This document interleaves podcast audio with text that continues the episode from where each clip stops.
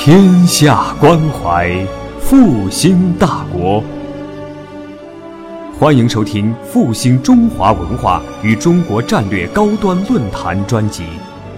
复兴论坛是由兴业全球基金与复旦大学共同发起，兴业全球基金主办的一项高端文化论坛。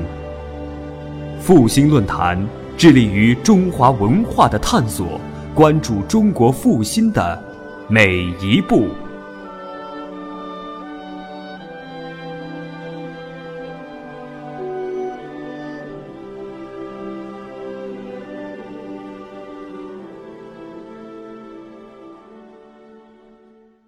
真的感到很荣幸哈！我在这首先想感谢就复旦大学出版社，感谢复旦大学复兴论坛给我这个宝贵的机会，呃，通过向大家汇报我自己学习西方艺术的这么一点点所得吧，就说给我自己又又又又有了一次成长的机会，吧？今天晚上呢，我是想借这个机会跟大家分享呢，是西方艺术史中间的一个比较小的部分。技术盲哈，呃，一个比较小的部分就是女性在西方近代绘画史中的呃作用、角色和贡献。根据呢，根据的是一本我新近就是复旦大学出版社为我出的一本小书哈，根据是这本书《手绘我心：图说欧洲近代女画家》。跨呃历史的跨度呢，将近是五百年或者四百多年，嗯，里面呢一共有五十二名女画家，嗯，这本书的初衷呢，可以说是从性别来的哈。我是一个女性，因为文革中间长大，我七八年读大学，然后毕业以后呢，工作了两年，八四年读的研究生，就学了西方艺术史，可是在国内学，在西方学，学了半天，我就一个女的都没有碰到，我就有点纳闷儿。就是这样开始，兴趣已经很很早就有了，但是我发现就是手头的资料非常少。虽然维也纳大学呢是一个巨大的学派，是所谓的文献学派，大家知道的 Gombrich 就是那个那个呃一个大师。后来呢，慢慢慢慢才发现是历史的误会，也可以说是文化的误会。不论西方还是东方啊，男尊女卑呢，差不多都是一个就是一个通行的这么一个。呃，文化特色真的，什么样的文化呢，产生什么样的人，然后什么样的人呢，再塑造什么样的文化。嗯，我在今天晚上呢，我主要是想通过图片呢，带领大家呢，就是走过欧洲近代。女性绘画史，女性并不像我们想象的那么的沉默哈。虽然说在西方也有一千年的中世纪，也有就是天主教的这种高压，所谓这种呃对伦理啊、对道德啊、对女性的这种约束，但是女性吧，还是总能找到她们的机会，像野草一样，只要春风一吹，它就要生，就这样的哈。第一幅画呢，我选的是一个男性画家的，这个画家大家都知道哈，文艺复兴。三大画呃画家之一，画圣拉斐尔一个代表作，代表作之一。拉斐尔在就是在梵蒂冈呃为教皇的房间画了不少笔画，当然最著名的是雅典学院这幅画呢，是帕拉斯神山。我们知道帕拉斯神山是太阳神阿波罗的总部哈，阿波罗大家也知道，古希腊神话呃的主管文艺啊、科学啊这么一个大，他手下有。九大缪斯，他九大女弟子，所以大家从这儿也可以看到，西方人认为文化艺术跟女性是分不开的。呃，虽然说古希腊文化、古罗马的文化在中间女性呢真的是不占地位，但是也不像我们想象的那么的没有地位。所以从这幅画我们可以看到，就说男性艺术家对女性的那种期待，他们认为。像这个画面上，我们看到都是一些呃穿着非常富丽高贵哈，而且左型的，就是造型生态啊，都是一些卓尔不群的这么一些女性，呃，颜色是很富丽堂皇的，头发做的很精致的。这是九个是中间的五个，什么悲剧啊、音乐啊、舞蹈啊、历史绘画等等。呃，我们再看下一幅，这个是文艺复兴盛期对女性的这么一个想象。这个想象哈是怎么来的呢？我马上会给大家讲。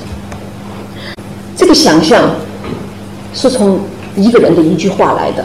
呃，我们在座的人一定熟悉二十世纪的中国，有一个伟人说过一句话，叫做“时代不同了，男女都一样”。哈，男同志能做的事，女同志一样能做。哈，这个话不能翻过来说哈，只能说男同志能做的，女同志，呃，也能做到。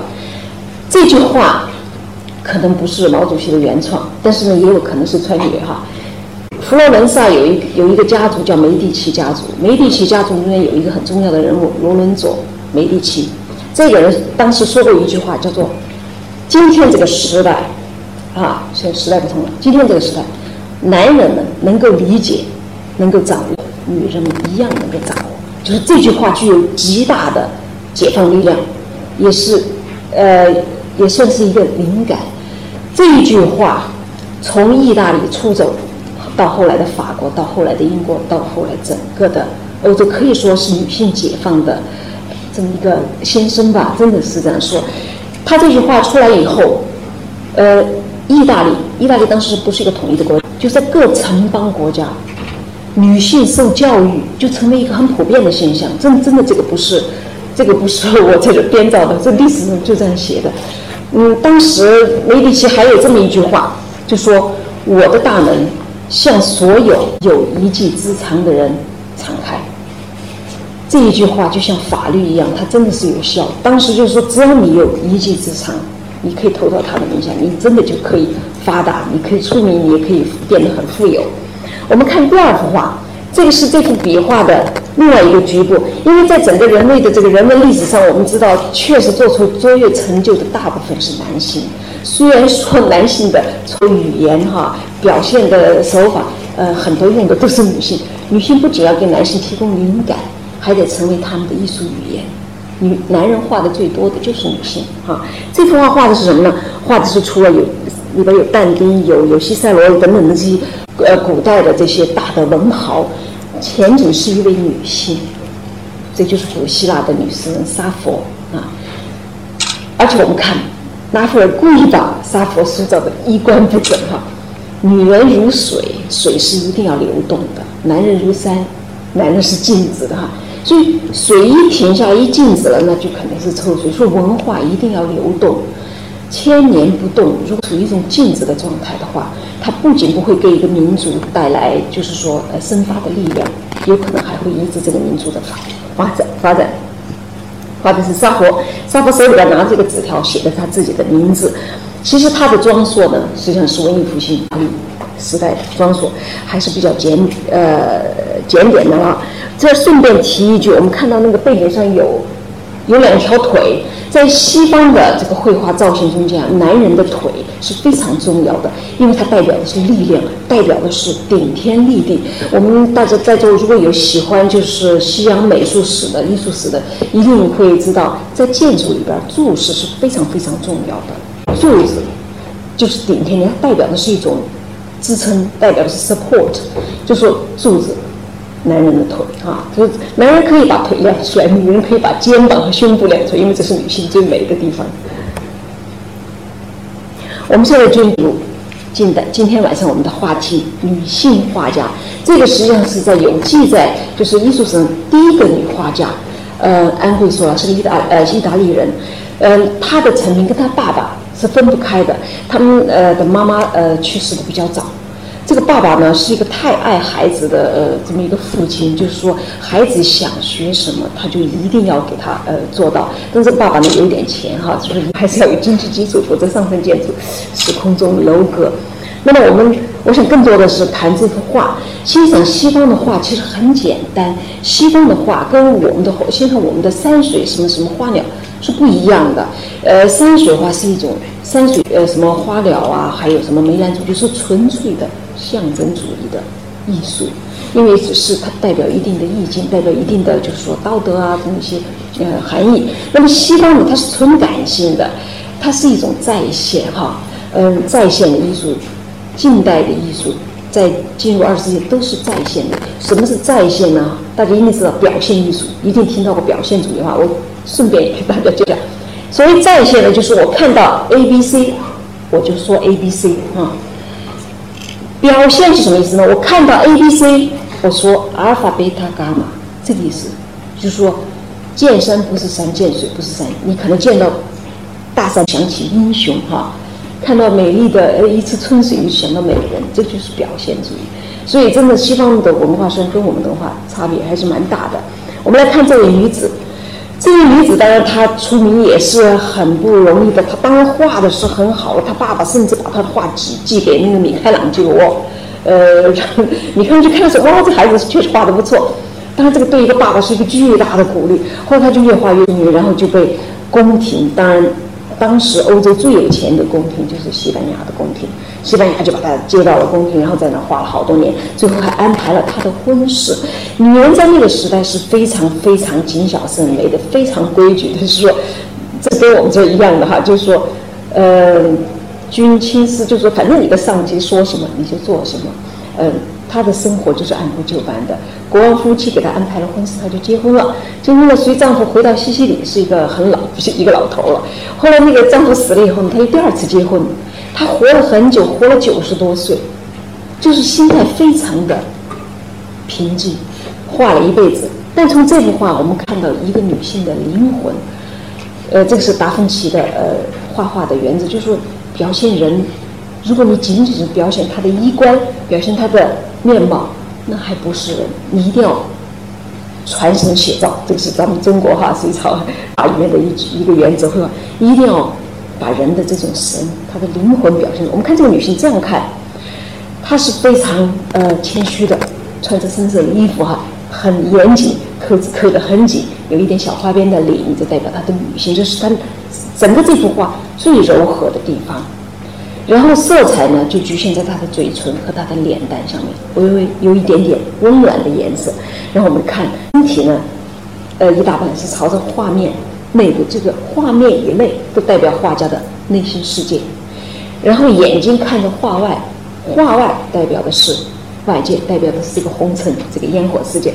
然后一对大眼睛，充满了疑哈，也充满了怀疑，怀疑。是人类意识最伟大的进步，这个就是在文艺复兴诞生的。在此之前，人们只有信仰，没有怀疑。但是怀疑是人类走向成熟的第一步。手上拿着小书，表明了他已经有文化了。当时那个文化，说句老实话，是这么这么一个情形，告诉大家吧。当时的意大利跟我们今天这个改革开放差不多，啊，人们疯狂的积攒财富，疯狂的赚钱，但是那个贪婪呢？并不仅仅局限于金钱，也局限也也也蔓延到了就是精神的这种文化的这种财富啊。当时那个梅里奇哇，什么都收，各个那个公国那城邦的那个国家或者公国的那些大贵族都效仿。梅里奇不是贵族，梅里奇是靠做生意，呃的新兴资产阶级，呃米兰呐，什么曼图雅啊，或者是。嗯，威尼斯这些地方才是贵族，但这些都是向他学习。呃，再往后呢，就是法国的宫廷哈，然后就是德意志的宫廷。所以说，其实有时候不一定贵族呢，代表是最先进的这种事。这个是这个安贵苏拉画的一个呃女君王，西班牙的王后，这是哈布斯堡。呃，我们从她的这幅呃肖像上面可以看到这个女画家的技巧。真的是炉火纯青。嗯，我今天没有带赫尔拜因的肖像画，德国画家，这个是德国出生、瑞士长大，在英国成名，在亨利八世的宫廷成名的这个大画家，他的肖像画至今没有人超过。但是这幅肖像画就是他的头部是可以跟他齐肩的哈。这画的是一个女性，又是一个君王，所以他不苟言笑啊，他的整个的这种气质，他的风格。都表现了他的身份是一种居高临下的。我们再回头看一下这个，看西方画的时候，你很容易很容易认出来这个人的身份。说西方是阶级社会的，是这样来的，真的，他们的阶级非常的清楚。前面这个女孩眼睛是皮是有点微微向上的，那么就说观众我们的视线呢比她高，对不对？而这个君王呢，这幅画哪怕是放在地上，他的眼光都是朝下看的，是一种。服饰的，当然她的丈夫会的那眼光还要更比她还要高。好，这个这这幅画呢，主要表现的是一个神态，当然也体现了画家的技巧。她手上握的这个徽章，也表明了她的是她握的是她丈夫的肖像啊。女人最大的德行呢，就是忠诚、忠正，就是原呃就是天主教的传统，文艺复兴、人文主义、个性浮出水面。在之前的中世纪一千年呢，只有一个 collective，只有一个集体哈，宗教把大家团拢哈。就是跟我们一样的，我们整个就是几千年的这个历史。比如说我们在儒家的意识形态下，全国人民都一样的，我们吃一样的菜，穿一样的衣服哈，唱一样的歌，或者是一样的娱乐。那么到了文艺复兴的这个时候呢，个性就浮出水面了。呃，绘画呢有签字了哈，嗯，不会写字的话，甚至把自己的肖像画在那个那个画的一角，或者说把自己的肖像的雕刻在建筑的一角。当时是这个是暴，这是混乱，非常非常不像我们想象的文艺复兴井然有序哈，就是轰轰烈烈的这么一场呃文化运动，不是的，社会上也是很乱。这幅画呢，是有点变的，也是个女画家的丰塔纳，这个也是意大利的女画家。意大利在近代文化上真的是领先，不论在哪哪个领域，科学、文化哈，政治。都是领先，当然他得天独厚。我们知道东罗马帝国的沦陷，拜占庭的沦陷，哇，大批的文人就是西逃。呃，当然最近近水楼台就是亚平宁半岛，就是意大利。意大利的那些就是有钱信息资产阶级非常的慷慨，全部接纳了他们。当时到了什么地步？就是说到了 fanatic，到了偏执的地步。就是说宫廷，宫廷不像我们想象的这种奢靡，什么颓废啊，不。呃，比如说曼图雅的宫廷，那公爵、公爵夫人领导着一家大小，不仅是家族成员，包括他们家的家丁，包括他们家的佣人，全部在一起吃吃饭，吃午饭，大家在一起吃。然后呢，嗯，在那个露台下面呢，一个人朗诵古代的文献，或者说朗诵那个那个奥维德的什么神话，或者是什么古代的诗。就是那个时候没有收音机，也没有电视，但是人们的那种娱乐。那种大的那种修养真的是很高的，这种，但是我去看到这时候，我觉得挺好笑的哈。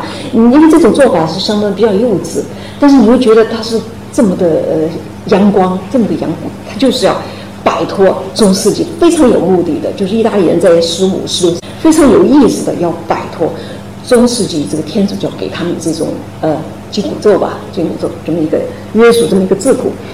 这个是一个女画家画的教皇。想想看，在中世纪，女人根本就没有地位。哇，这咔嚓来一个女画家画教皇哈！我们看下一幅画，这幅画是拉斐尔画的朱利乌斯二世。这个教皇是最奢侈的，整个米开罗的大半辈子都在为他打陵墓。我们知道今天最著名的什么摩西啊，还有一些呃最著名的那些垂死的奴隶哈，还有书写论，都是为他的陵墓创作的。花进了那个那个呃，就是梵蒂冈钱库里的钱。我们看冯塔玛，这是个女画家，当然她是她是学的拉斐尔，但是非嫡传弟子。呃，微妙惟肖，画的是格里戈里十三世，这是一个呃十十七世纪初的这一个教宗，在这个。衣服的这个肌理哈，这个纺织肌理的处理，以及他这个面部肌肤的处理上，这个男性的这种感觉上处理的非常的到家。这是个女画家。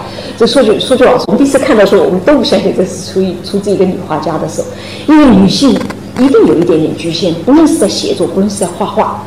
今天你们读女性的作品，是不是还是？有跟男性不一样的地方，这个是没有办法的，因为男性在几千年的这个历练中间，他一直想有一种就是说呃自由，这是女性没办法呃企及的。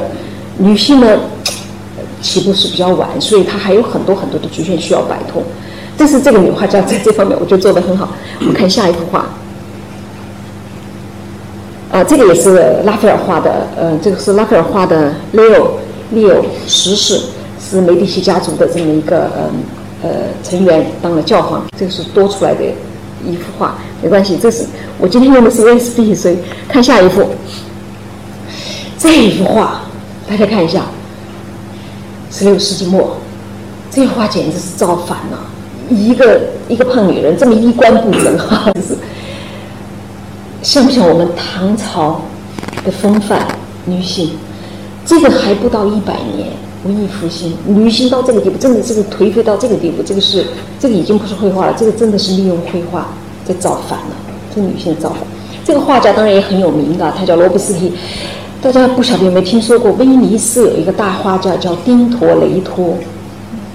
丁托雷托。我现在讲给大家，一会儿给大家看丁托雷托的话，我希望有下一幅就是丁托雷托。这个女孩，她真的很有天才。生下来以后呢，也是爸爸带大的。在呃，今天大家说女儿是父亲前世的情人，我不晓得跟意大利这个文化有没有。意大利的爸爸爱女儿真的是一个传统，是一个传统，不能是提香，不能是丁托雷托。嗯，他对这个女儿真的是说呃珍宝，这个女儿就跟着他。女孩子是大门不出二门不迈的。这个虽然说可以学文化，可以画画，但是大家闺秀是不能出门的。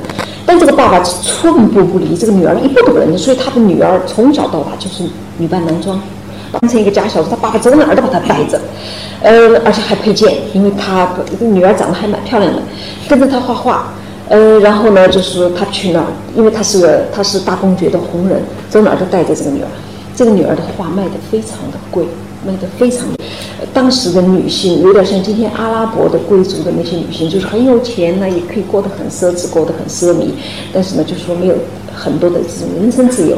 那么在贵格里面呢，他说他们还是很很很容易发泄的，就是画这种肖像画。他留下来的画不多，就是很放肆的，对吧？这个衣服穿的不像衣服，这个配件不是配件，完全是你说他醉吧，他不是醉态。一脸的清醒的表情，非常的理性，眼睛充满了挑衅的望着画外，挑衅就是向画外的世界挑战啊！这幅画，罗布斯丁，他爸爸叫丁托雷托，呃，他叫丁托雷塔，他的画当时非常非常的红。我们来看一下他爸爸的绘画，画呢就是学艺术史的画，你绕不过这幅画。这幅是所谓风格主义，也可以说是巴洛克的前身。就是说，绘画走到这儿的时候，他爸爸的时候的话。人体拉长，这个人体起码是头的九倍。好，这画的是圣圣经旧约里边的一个故事，苏珊娜巫女图。这苏珊娜是圣经旧约里边一个故事，就是一个犹太商人的太太。呃，她有一个 癖好，在自家的后院洗澡。她丈夫一出一做生意，像咱们古代一样，男人 做生意都是要出去的。她的美貌当然就是也传出去了，虽然说她不出门。那么当地的有两个法官哈，跟我们今天也一样，就很想吃她的豆腐。就是世风在每个时代都不是完全纯净的，哪怕是在犹太人的文化中间，我们知道犹太人是非常呃是非常怎么说非常清教的这么一个文化。当然就没有吃成这个豆腐，没吃成这两个老头。我们看哈，前面一个，后面一个。呃，中间呢是一个栅栏，上面长满了玫瑰花，玫瑰花代表的是爱情，也代表的是情欲，嗯，就把它诬陷了。在犹太文化中间，女人通奸是死罪，而且是用石头砸死。那么就把这个苏珊娜给告了。苏珊娜呢就就就狡辩，就为自己辩护。为自己辩护呢，就是就被当时他们的国王叫丹尼尔吧，所以很有智慧的女人，就把这两个老头啊，这两个法官分开审问。说你们是哪一棵大树下，怎么怎么怎么的哈，怎么样？反正一问呢，这个口径就对不上，对不上呢，丹尼尔王就把苏珊娜就放了，释放出来，无罪释放了。但是这句话呢，实际上是另外一层寓意。记住，在西方油画中间，被画成裸体的一般都是神，或者是仙哈，凡人是要穿衣服的啊，凡人都有原罪啊。那么佛教说有业障，那是要遮起来的。那么这书上呢，在这这幅画里边，实际上代表的就是真理，真理，只有真理才敢赤裸裸的。但是真理是最容易受到玷污的。我们看一下这个书上的周围的，不晓得大家能不能看清楚？有镜子，有包，有项链，有梳子，这都女人，女人包围女人的，都是代表最虚荣的那些东西啊，都象征虚荣的。啊，这是这是呃罗布斯提的爸爸。这幅画当然很重要，我就顺便放进来了。好，这幅画我们又看到一个女性，这个女这个女画家活活的不是很长，比我还小，哈，五十二岁就死了。呃，但是这幅画呢非常棒，这幅画，嗯，最棒的是最感最对他最感兴趣的，实际上是珠宝学，珠宝学，他戴的珠宝项链，意思是是人们今天研究十五世纪意大利珠宝造型的。最初的资源哈，画的也是圣经旧约里边的一个故事，呃，这些详细的生平就在这本书里边有了，我就讲一讲这个这个画面最精彩的地方。旧约圣经呃圣经旧约里边，这个也是犹太人，犹太人这么一个女性，这个寡妇很有钱，很美丽，生活在一个小国家里面。然后她的国家呢就被亚述，亚述是古代一个很强悍的这么一个帝国包围。就在自己的国家危在旦夕的时候呢，这个女人就急中生智，用自己的美貌和她的优优人的厨艺啊做了菜，然后深夜呢就进入敌营，就迷惑了那个敌军首领啊，然后等他吃。呃，醉了酒，吃饱饭，然后呢，睡熟以后呢，就把他的手机割了下来。但这幅画呢，后来是被，后来是被西方的这个，不论是宫廷也好，还是教会也好，作为英雄主义和爱国主义的这么一个宣传资料啊，实际也是宣传，跟我们一样的。这个进入，特别是进进入巴洛克时代以后呢，西方的绘画完全是宣传画哈，完完全这样。这幅画呢。呃，其实看这个女孩的脸上，并没有什么英雄主义的这种气质，没有的。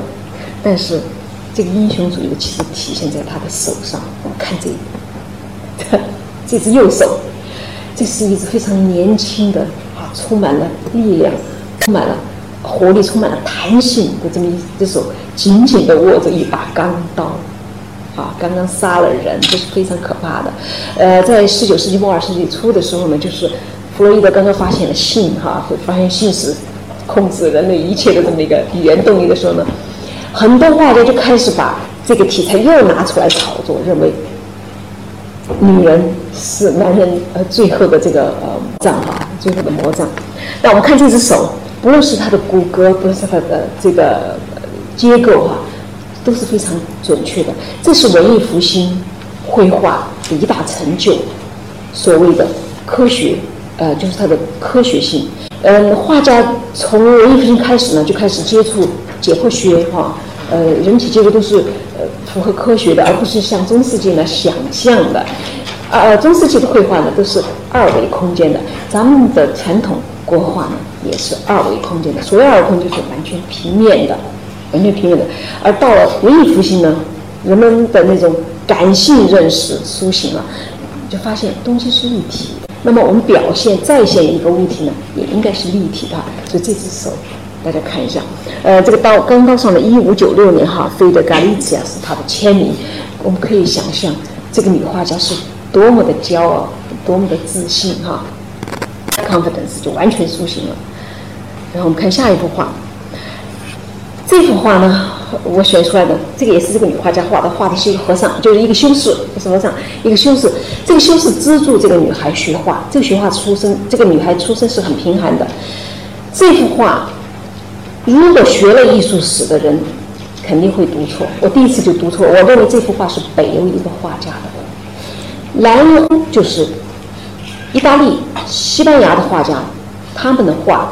一定是根据古典希腊罗马的雕塑，就说他们的绘画审美唯美，美化的成分很重的。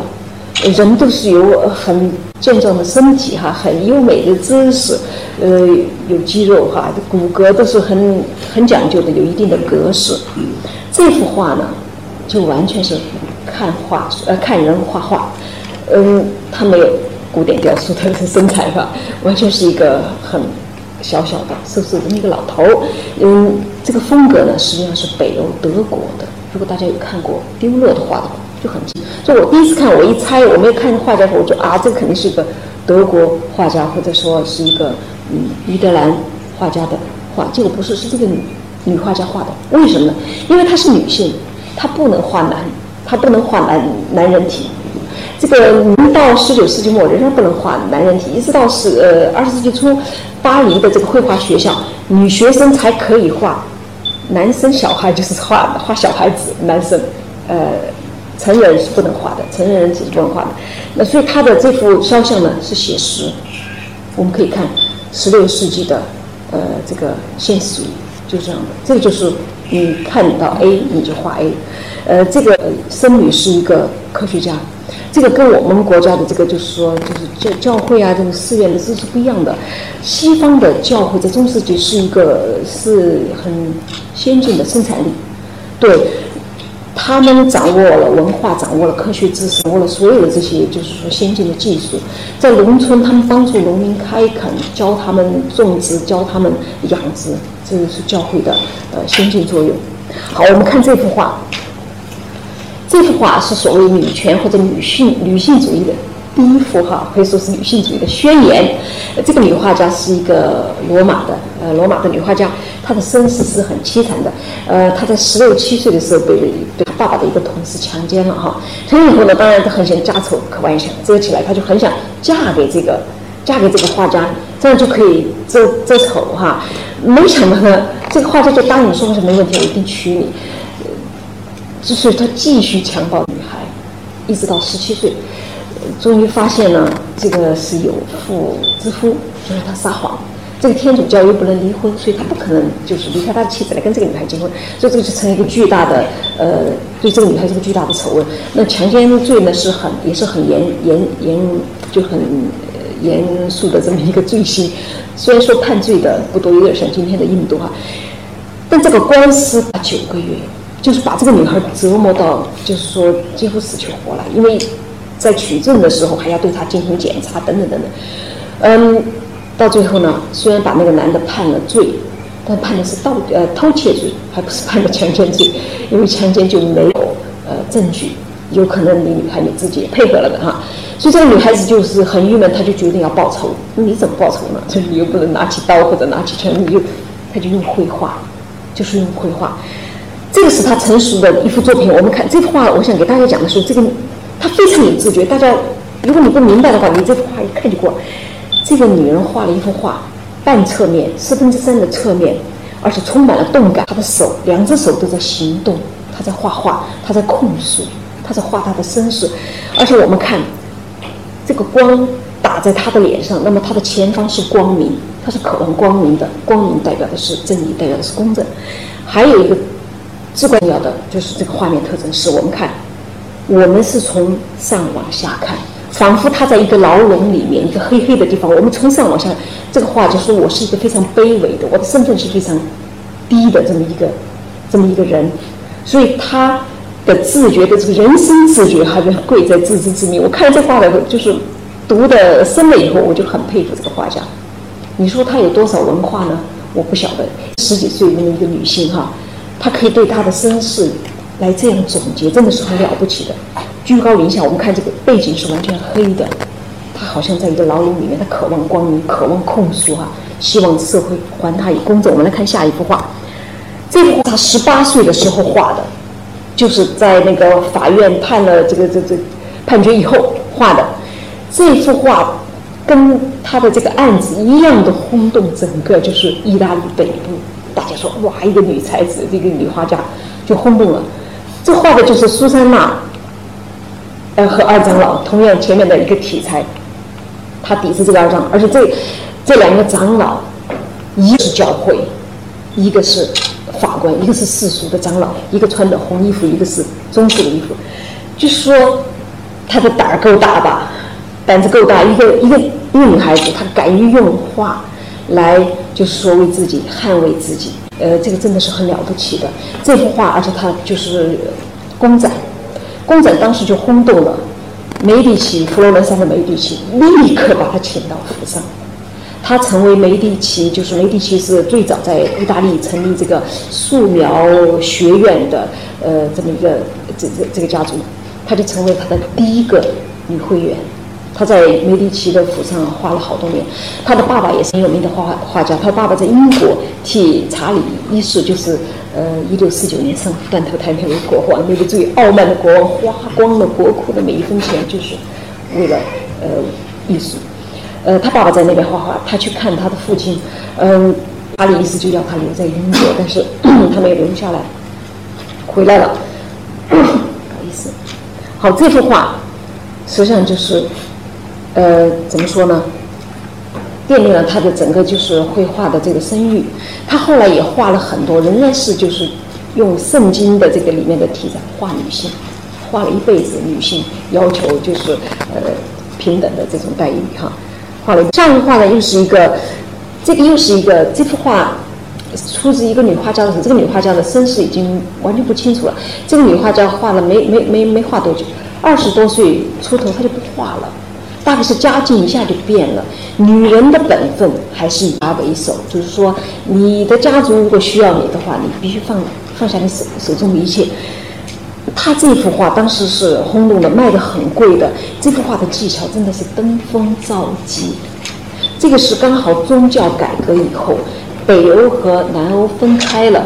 那么新教我们知道是没有宗教、没有偶像崇拜的。那么就是说，呃，你再没有教会的定了，也不能再画那些圣人了、圣母玛利亚了等等等等。最多你只能画耶稣，可是天天画耶稣也很乏味。还好，就说任何危机。都可以产生转机，都可以产生动力哈，这是尼采的一句话。那么他就开始画这些妇女嘛，女人又不能出门，特别是有点就在家里边画这些厨房里边的东西，盘子里边的是黄油，黄油下面的是奶酪，奶酪奶酪，然后下面是面包哈。前景这块黑的呢也是黑面包，还有一个切开的那个是荠啊，西方人很爱吃荠，把外面那些硬皮打掉，那个芯儿啊是很嫩的。前呃，然后画面前景呢是有樱桃。然后呢，还有一把刀。最好玩的就是有人吃了一枚樱桃。这个画上面是没有人的，但是给人的联想哈，这个我有提到。当时看了这画，我就想到我们古代，嗯，这个也有这种什么“桃花归来马蹄香”啊，什么“野渡无人舟自横”啊，这种联想哈，就是很巧妙的。嗯，我们看下一画，这个静物画就产生了。这个静物画的产生真的是跟宗教。改革有关的，所以说每一次历史的变革，每一次历史变革的话，只要利用的好，都会产生意想不到的这种文化，呃，OK，呃，效果啊。其实我们的文化，我们五千年的文化，真的底蕴太深了，挖掘不完的。但是我们喜欢把哇全部扫到地毯下面去，埋起埋起，不要提不要提哈，好像这个就浪费了。我们看下一幅画，又是。也是一个女性的哇，这个人更也是一个，这些都是传奇的女性。只要你敢，这个社会，这个社会开放的社会，它给你自由，虽然说它有一定的约束。当然，摩西的十诫是每个人都必须遵守的。嗯，除此之外呢，你只要不损人，嗯，不要损人，不要不要呃损害别人的呃利益，那么你是享有人身自由的。嗯，这个女孩子是意大利中部一个小山村的名女孩子。她替当地的教堂画了一幅圣家族的画，就被人看到。别人说：“哎呀，你这这么有才华，你应该去佛罗伦萨。佛罗伦萨的那个那个大公爵梅第奇，你只要有才华，哇，你肯定发达。”这女孩真的是就步行，真的就步行去了佛罗伦萨。那个是十六世纪初，所以所以她到了那以后，对不对？十六世纪末，十六世纪呃末，到那以后，她她才发现，就一下就觉得很无助。他说：“我不能再画画了，为什么呢？大师已经产生了，什么什么达芬奇，什么呃米开朗基罗、拉斐尔，这这都是都是佛罗伦萨的。他就另辟蹊径，就画水果、画蔬菜，女性嘛，对吧？没想到就到了冷冷门儿。这幅画如果扩大来看的话，它像点彩。”画的非常的慢，他画的非常慢，是一点一点点出来的。我第一次看这幅画的时候，我觉得像我们国家的工笔画，但是仔细一看吧，它跟工笔画还是不一样，它很活哈。我们看下一幅画，画的是蚕。梅第奇发现他已经无获至宝，马上把他接到府上去，把他垄断了，说你的画我全买，你要。多少钱，我给多少钱。哇，历史上没有这样的。我我们历史上一般都是说我有权我就抢，巧取豪夺哈。西方的这个没有这回事的，西不存在巧取豪夺，但是存在在国外去巧取豪夺。这个西方殖民主义者这个是有的，地方是有的，但私人中间真的是没有。所以这个女画家太有钱了，她有钱到什么地步呢？哈，她敢在罗马，敢在你梵蒂冈，罗马是当时欧洲最奢华、最富的、最昂贵的城市。她在罗马买了一座宫殿，一个人住也不结婚，一个人住在那个就画画，就是画画。她说我的人生理想就是在罗马生活，在罗马去世，听起来很很单纯哈。然后他他被吸收为罗马陆家呃美术学院，这个是欧洲最古老的美术学院，有点像我们今天的社科院。他是说你画的好了你才加入啊，嗯，不是说你来学画的，你是第一个女成员。而且他死的时候其实就更大了，就说我的东西都可以，你们都可以继承，就是陆家美术学院，但是你要给我在圣陆家教堂立一个碑，哇，这个口气太大了。嗯，我知道的就只有三个画家，一个是她，一会儿还听到，还有一个女皇，还有一个女皇是出口这么不逊，那就是瑞典女皇克里斯汀，她是唯一一个女皇埋在了梵蒂冈的。哇，这些都是这些都是是传奇性的女性啊！这个这个女人就是说她敢于敢于什么 assert，敢于要求，敢于要求她自己要什么，她她知道的，因为她的奉献让他有足够的底气底蕴哈来。要求，他确实给意大利增了光，确实也给这个文化呢，呃，增增添了色彩。我们看下一幅画，这个也是他这幅画选这幅画是因为这个瓷器，我们出口给西方的当年的出口景德镇的瓷器，哈，景德镇的瓷器很漂亮的，很薄的，这是十七世纪的，十七世纪初。我们看下一幅画，嗯，静物画。走到这个时候的时候，就有一次飞跃。我们刚才看的是普通的静物画，画的都是日常的水水果啊、蔬菜啊、食品啊，哈，就是日常所。这种静物画叫做所谓的华丽静物画 （Grand Still Life），Grand 哈。什么是华丽呢？我们听到华丽，那一定是要有身份的人你才敢华丽，对吧？这幅画，呃，并肩就是说。出国出国的，我去要买这幅画的人是皇帝，德意志神圣罗马帝国的皇帝利奥波德一世。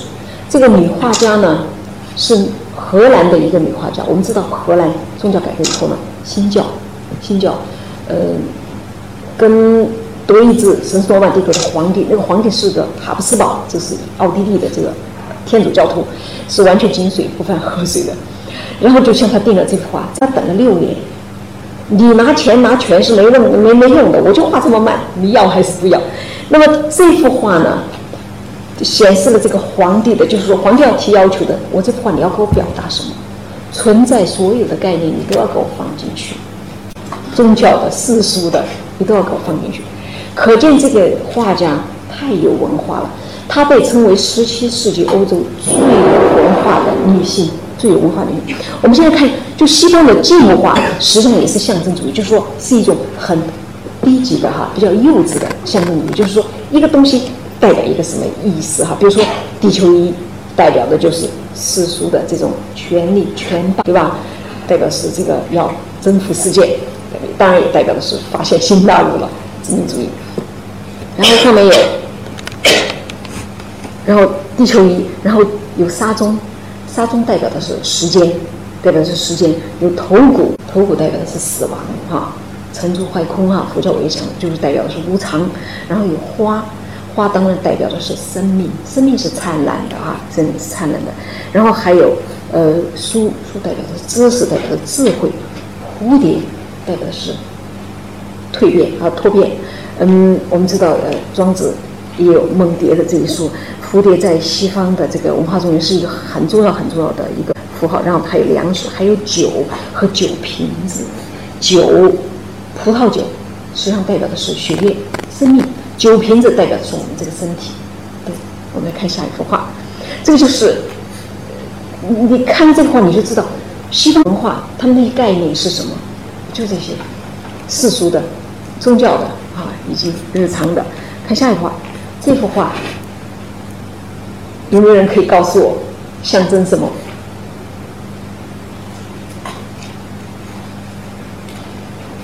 就很清楚了。我刚才已经讲过的，yes，死亡，头骨代表死亡，酒杯已经空了，空空留下来的躯壳没用了，没酒就没意思，没有酒的酒杯没有意思，对吧？然后呢，书籍翻在了罗盘。都你都看不见，在一个很高的地方就没有意义了。然后最神秘的就这枚蜡烛。嗯，在十六世纪的欧洲呢，有很多这些神秘主义的呃这些叫做怎么说呢？有点像我们今天说的这种邪教团体，就是这么一些团体，秘密的学术团体或者宗教团体。今天大家我们最知道、最著名的就是共济会，他们都有自己的语言，就像我们。不晓得人们，就是说，我们以前是黑帮啊，不晓得都有自己的暗语。比如说蜡烛，蜡烛代表的是什么呢？点着的时候代表的是生命，那苗火代表的是你的灵魂。这苗火灭了，你就走了，你就离开了，这个蜡烛就就没有任何意义了。所以这话的话死亡，它是死亡。好，现在我们就进入荷呃荷兰的风俗画。荷兰进入新教以后呢，就不画再不画宗教的题材了。就很少很少，都是画世俗题材。这实际上是一次巨大的革命。每一次这文化上的革命，你们一定都要亲自，真的是很难想出来的。哎呀，我画什么？你说今天的国画，你除了画山水，你还能画什么？这个需要绞尽脑汁，我们才能真的是变革我们的国画。说句老实，我们的国画已经画了上千年了，对吧？老是山水，老是梅兰竹菊，老是这种花鸟虫鱼啊，还有界画。呃，人物，这要变革，真的不是这么容易，真的不这么容易。那么突然，我们知道，文艺复兴早期开始是画圣徒，哈，圣母玛利亚，画神，画维纳斯，画那些贵族，画权贵，然后画画有钱人，咔嚓，画平民，这画的是平民，这是画的什么呢？大家一定也比较清楚画面的故事。一个男人拿着。拿着几个铜板，哈，在干什么？当然是诱惑。那个时代跟我们今天这时代太相似了，就是经济这个就是腾飞的时代时代。呃，十六、十七世纪的呃北欧、荷兰经济后来超过了英国，太有钱了。阿姆斯特丹啊，什么鹿特丹啊，还有一些那个就是那个安特卫普这些城市。超有钱，可以说世界当时欧洲最富有的地区。那这个画面上画的是什么呢？大概是一个小客栈，女女佣或者是女老板晚上在做针线，那么这个男客人就是拿钱出来说：“哎呀，可不可以怎么样子？”啊，这幅画的就是点睛之处呢，就在那苗烛火。整个这个画面的光线都是根据这苗烛火啊，我们看。嗯，在最接近烛火的地方呢，刻画的是最细腻的，是呃最清晰的。然后越往越越远呢，离火苗越远呢，就越朦胧。但这幅画呢，它的意义在于什么？当时画这个这个题材太多了，就有点像十九十九世纪英国的那种通俗小说，太多了。但是绝大部分呢，都是男画家画，画的都是。女生都是小三的那种德行哈，就挺经不住诱惑的。这幅画真的被挖出来的时候，当时是卢浮尔宫挖掘出来的，大家以为是哈尔斯，哈尔斯是呃荷兰一个很著名的风俗画家，高价买回来，结果被专家一看，艺术史家一看，说这个不是的，这是一个女画家叫莱斯特的哈，大家就凉了半截。但是现在今天人虽然是女画家，但是从她的技巧，从她的构图来看，从她的那个就是说。光影的这种刻画来看，哇，这就是大师的水平啊！这幅画。OK，绘画走到这儿的话，就已经离开了圣经，离开了呃神话，开始讲我们人间的故事啊，开始讲我们人间的故事。这我们又回到古代，就是女画家也画历史画，这比较少的。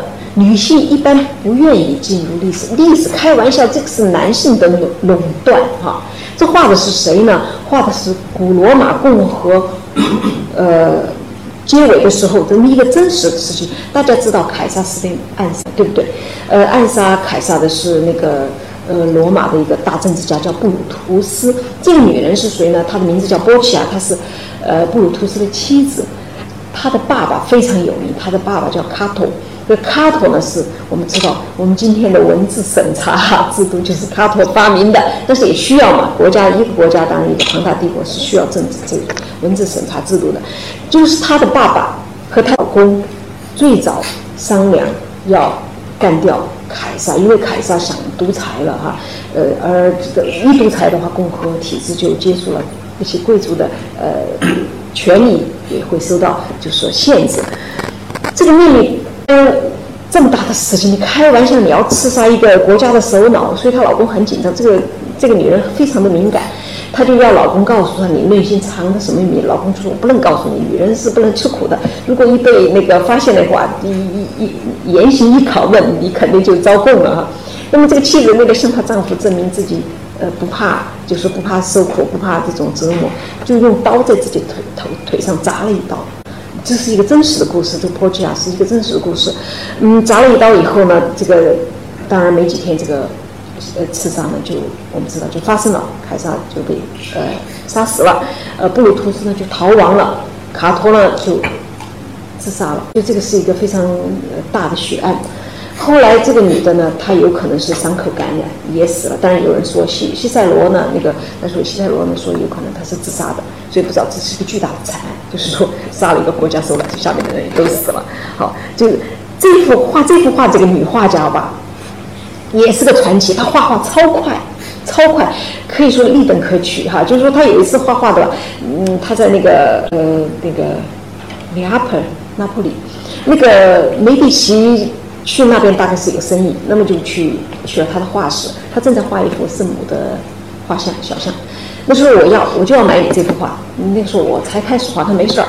我听说你画快，他真的当天就把这幅画画完了。所以这个当时是不可能的，当时画画嗯没有这个速度，而且你是靠天，只有天光，只有天光，那没有没有蜡烛是不行的。另外的话也没有电灯，所以他的画画的速度很快，可能是画的太快了。可能是画太快，他二十七岁就死了哈，呃，这个这是穷人的孩子早当家，他十七岁就撑起了全家。他爸爸呢身体好，妈妈也病了，他下面一一帮姐妹。他爸爸为了挣钱呢，他爸爸是画画的，画的很一般，还领了几个徒弟，所以日子过得非常的贫寒。他十七岁就把他爸爸的画室接了过来，他就开始带他爸爸的这些徒弟，所以这个女孩子也很也很了不起。然后那个。画完了，就是他爸爸外面的接的定件，就画完了活儿，挣了钱，这钱是一分不少要交给父亲的，就是养家的。呃，他还要挣钱嘛，女孩子还有点脂粉钱呢，妈妈还想买点东西了，还有姐妹什么，他还私下还画了很多。所以他虽然二十七岁就死了，他流传下来了三百多幅画，这也是不简单。就是说有记载，他那些画死儿的那些画，通通没有签名的，但是他的零花钱从全部从哪来的？就活了二十七岁，说这些画，这从这个水平，我看一下说，今天你说我们的美术学院哈，你画四学四年出来能画到这个水平，那就是很了不起的优等生了。好，我们再打一个，下一个，这个是这个这位女画家是艺术史上少有的，呃，真是有福之人，呃，童年很幸福，爸爸是阿姆斯特丹大学的植物学家，呃，Frederick Hoish。这个人是欧洲近代史上第一个植物学家，也是很爱女儿，所以这个女儿的成长，我说孩子成长跟父亲真的很大的关系。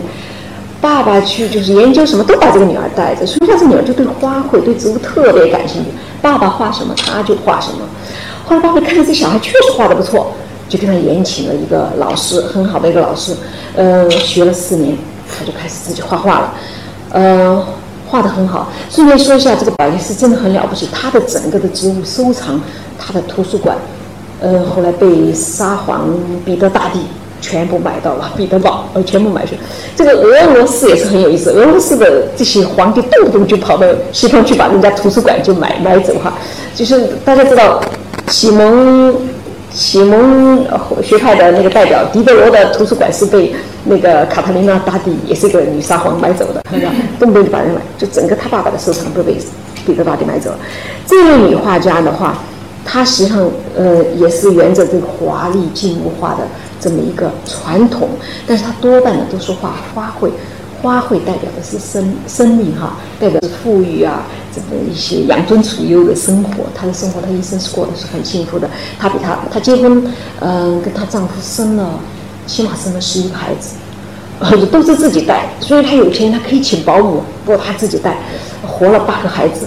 嗯，丈夫比她先死，她就说这个还很长寿，画的也很好。她的画吧，就是说很有特色，什么？她的画很生动。嗯，我在书里面写到，大家找她看她的画很容易看，就是找红色的花。你找红色的花就能构出 S，这个 S 这个字母呢，你怎么看它怎么都是流动的哈，就是这个画就充满了动感。这幅画的外行一看的时候啊，就是花卉嘛啊，下面有一个鸟窝，有一个几枚蛋。但是这幅画是也是象征主义哦，这象征什么呢？美丽的生活哈，美好的生活。和新生命的诞生，他不断的在生孩子呀。这个这个鸟窝和鸟窝代表是家庭啊，和小家庭啊。鸟蛋代表是，就他的画实际上是非常简单的，内容是非常非常单纯的，非朴素的，但是手法呢是非常华丽的，甚至是非常奢侈的啊。他自己穿的也好，就是这个女画家，她在家里待了一辈子画画，而且她是唯一的一个获得国家大奖。这个国家大奖是怎么来的呢？就是这个嗯，国家就是，就是每年的国民收入哈，他要要奖说我们今年多出来了多少多少钱，就要分，我们能拿多少钱出来奖励科学，能拿多少钱出来奖励文学，那一年就特别多，大概是好几年才有这么一次，就奖给了他这笔钱，可以说。他一辈子画的画，才够才才能抵得上这么多钱。就是他当时的身价比今天的毕加索还还要高，这样的。所以这个画家真的是很有趣。是这种画，看这种画的话，你一定要单纯去看他是花卉，一定要想他画后面的意思。好，呃，这个是这个画里面的人，我暂时不讲。说这个画家呢，又是这么一个才女哈，是意大利的一个，她一辈子呢都是画。pastel 画色粉画，就有点像我们的那个，不是蜡笔，是油彩笔，但是呢有点像粉笔，彩色粉笔。它是画这种画非常不好保存，因为它是粉末啊贴在这个画布上的或者纸上面的，很不好保存，所以展览常常看不到，就偶尔吧，你去一些博物馆展览短的时间，它就收回去了。画呃这个画家呢长得很难看，他是在。呃，一七四零年，大概一七四零年，反正就去了。他是去德国，路过维也纳，呃的时候呢，这个画的是，呃，奥地利的未来的女皇玛利亚特蕾西亚。为什么画她呢？本来是别人拍马屁就要请他画皇帝的，画玛利亚特蕾西亚的爸爸。这爸爸一看这个女画，说她长得这么丑啊，说她长得这么丑，就不肯了。就是画画画我女儿吧，就画了玛利亚，他就画了这位未来的女皇。这位女皇也很了不起啊！这位女皇后来她爸爸，她爸爸没有儿子哈，这是不像西方的皇帝，不像咱们中国哈，三宫六院，他就是一夫一妻制，没有儿子就很倒霉。嗯，但是这个爸爸还是想尽了办法把这个家业呢传给了女儿。这个女儿也很争气，统治了四十年。就这个画面上这个这个女性玛利亚特蕾西亚，呃，进行了非常多的改革改良。说不如果不是她的话。就法国大革命肯定诞生在维也纳，维也纳的宫廷，维也纳的那个贵族是非常非常腐败的，非常非常腐败的。就这幅画呢，就体现了这个女画家的，呃，整个她的技巧啊。这幅画的拍的不是特别好，一个主要是她用粉笔，就是这个粉笔不太容易表现细节，一个是眼睛，一个是手势，就是那个细节的刻画是不容易的哈。这幅画画的就很好。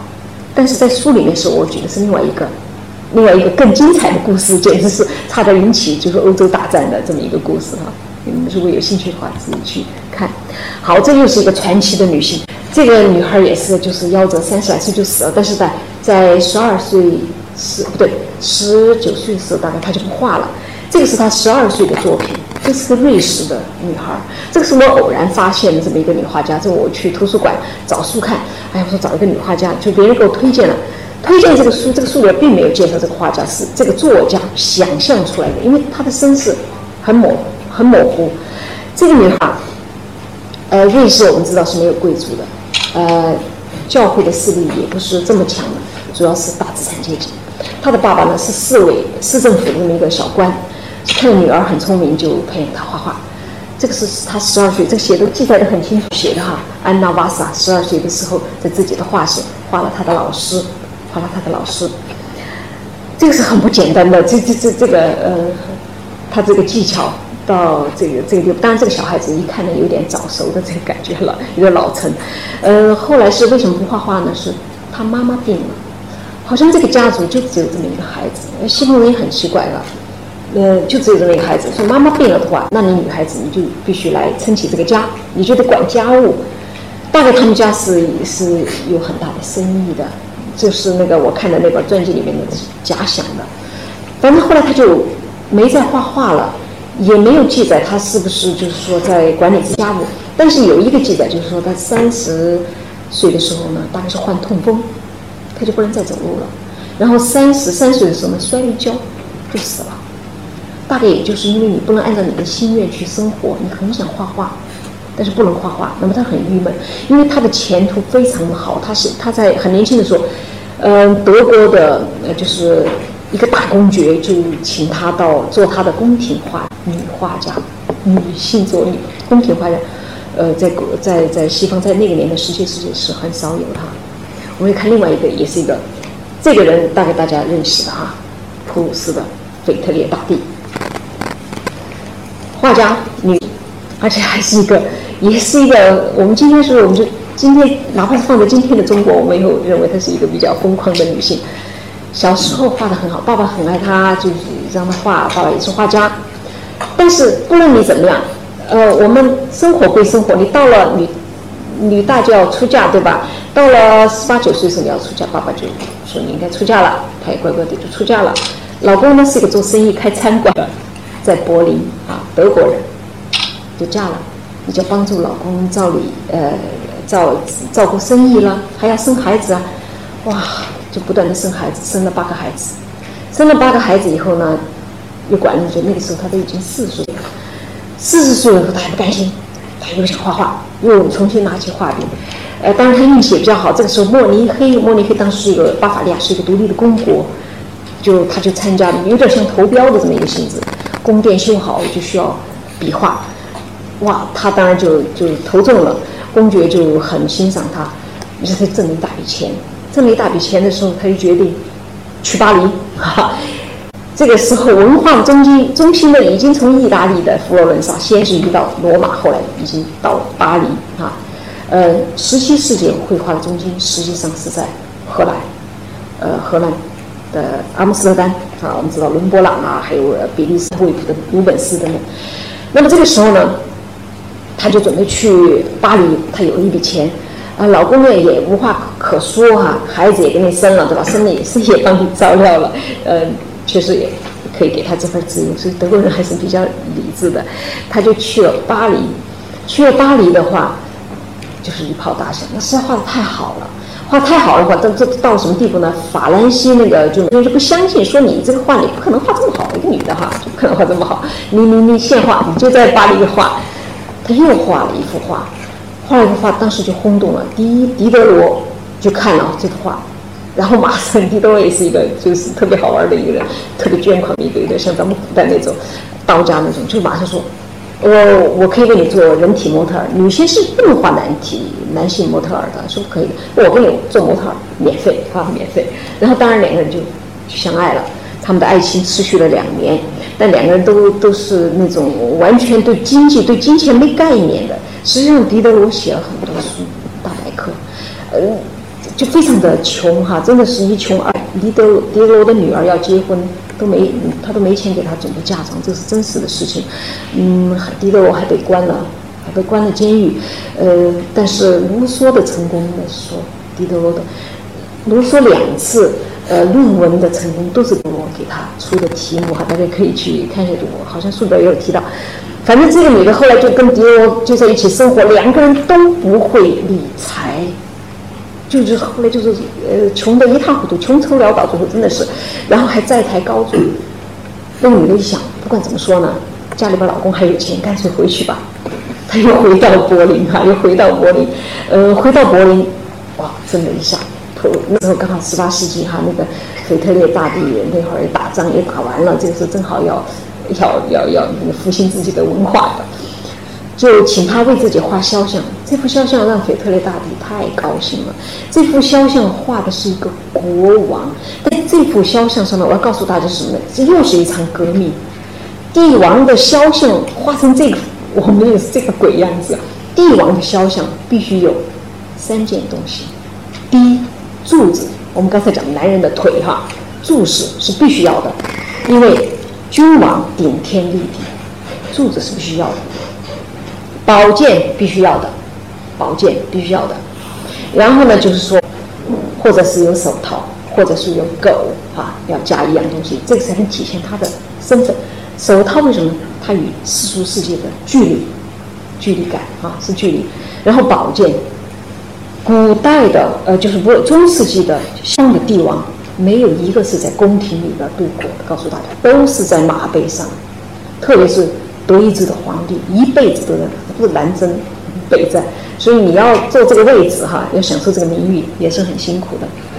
最著名的就是查理五世，打了一辈子的仗，最后是打不动了，让把王皇冠传给了弟弟，把皇王位传给了儿子，对吧？我们知道的菲利普二世，菲律宾就是根据菲菲利普二世名字来的。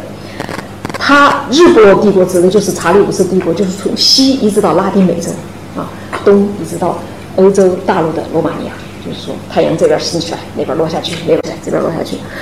这个我们来看这个皇，这个国王没有柱子，也没有宝剑，没有，也没有手套，手都看不见啊！不要，就就就都不画。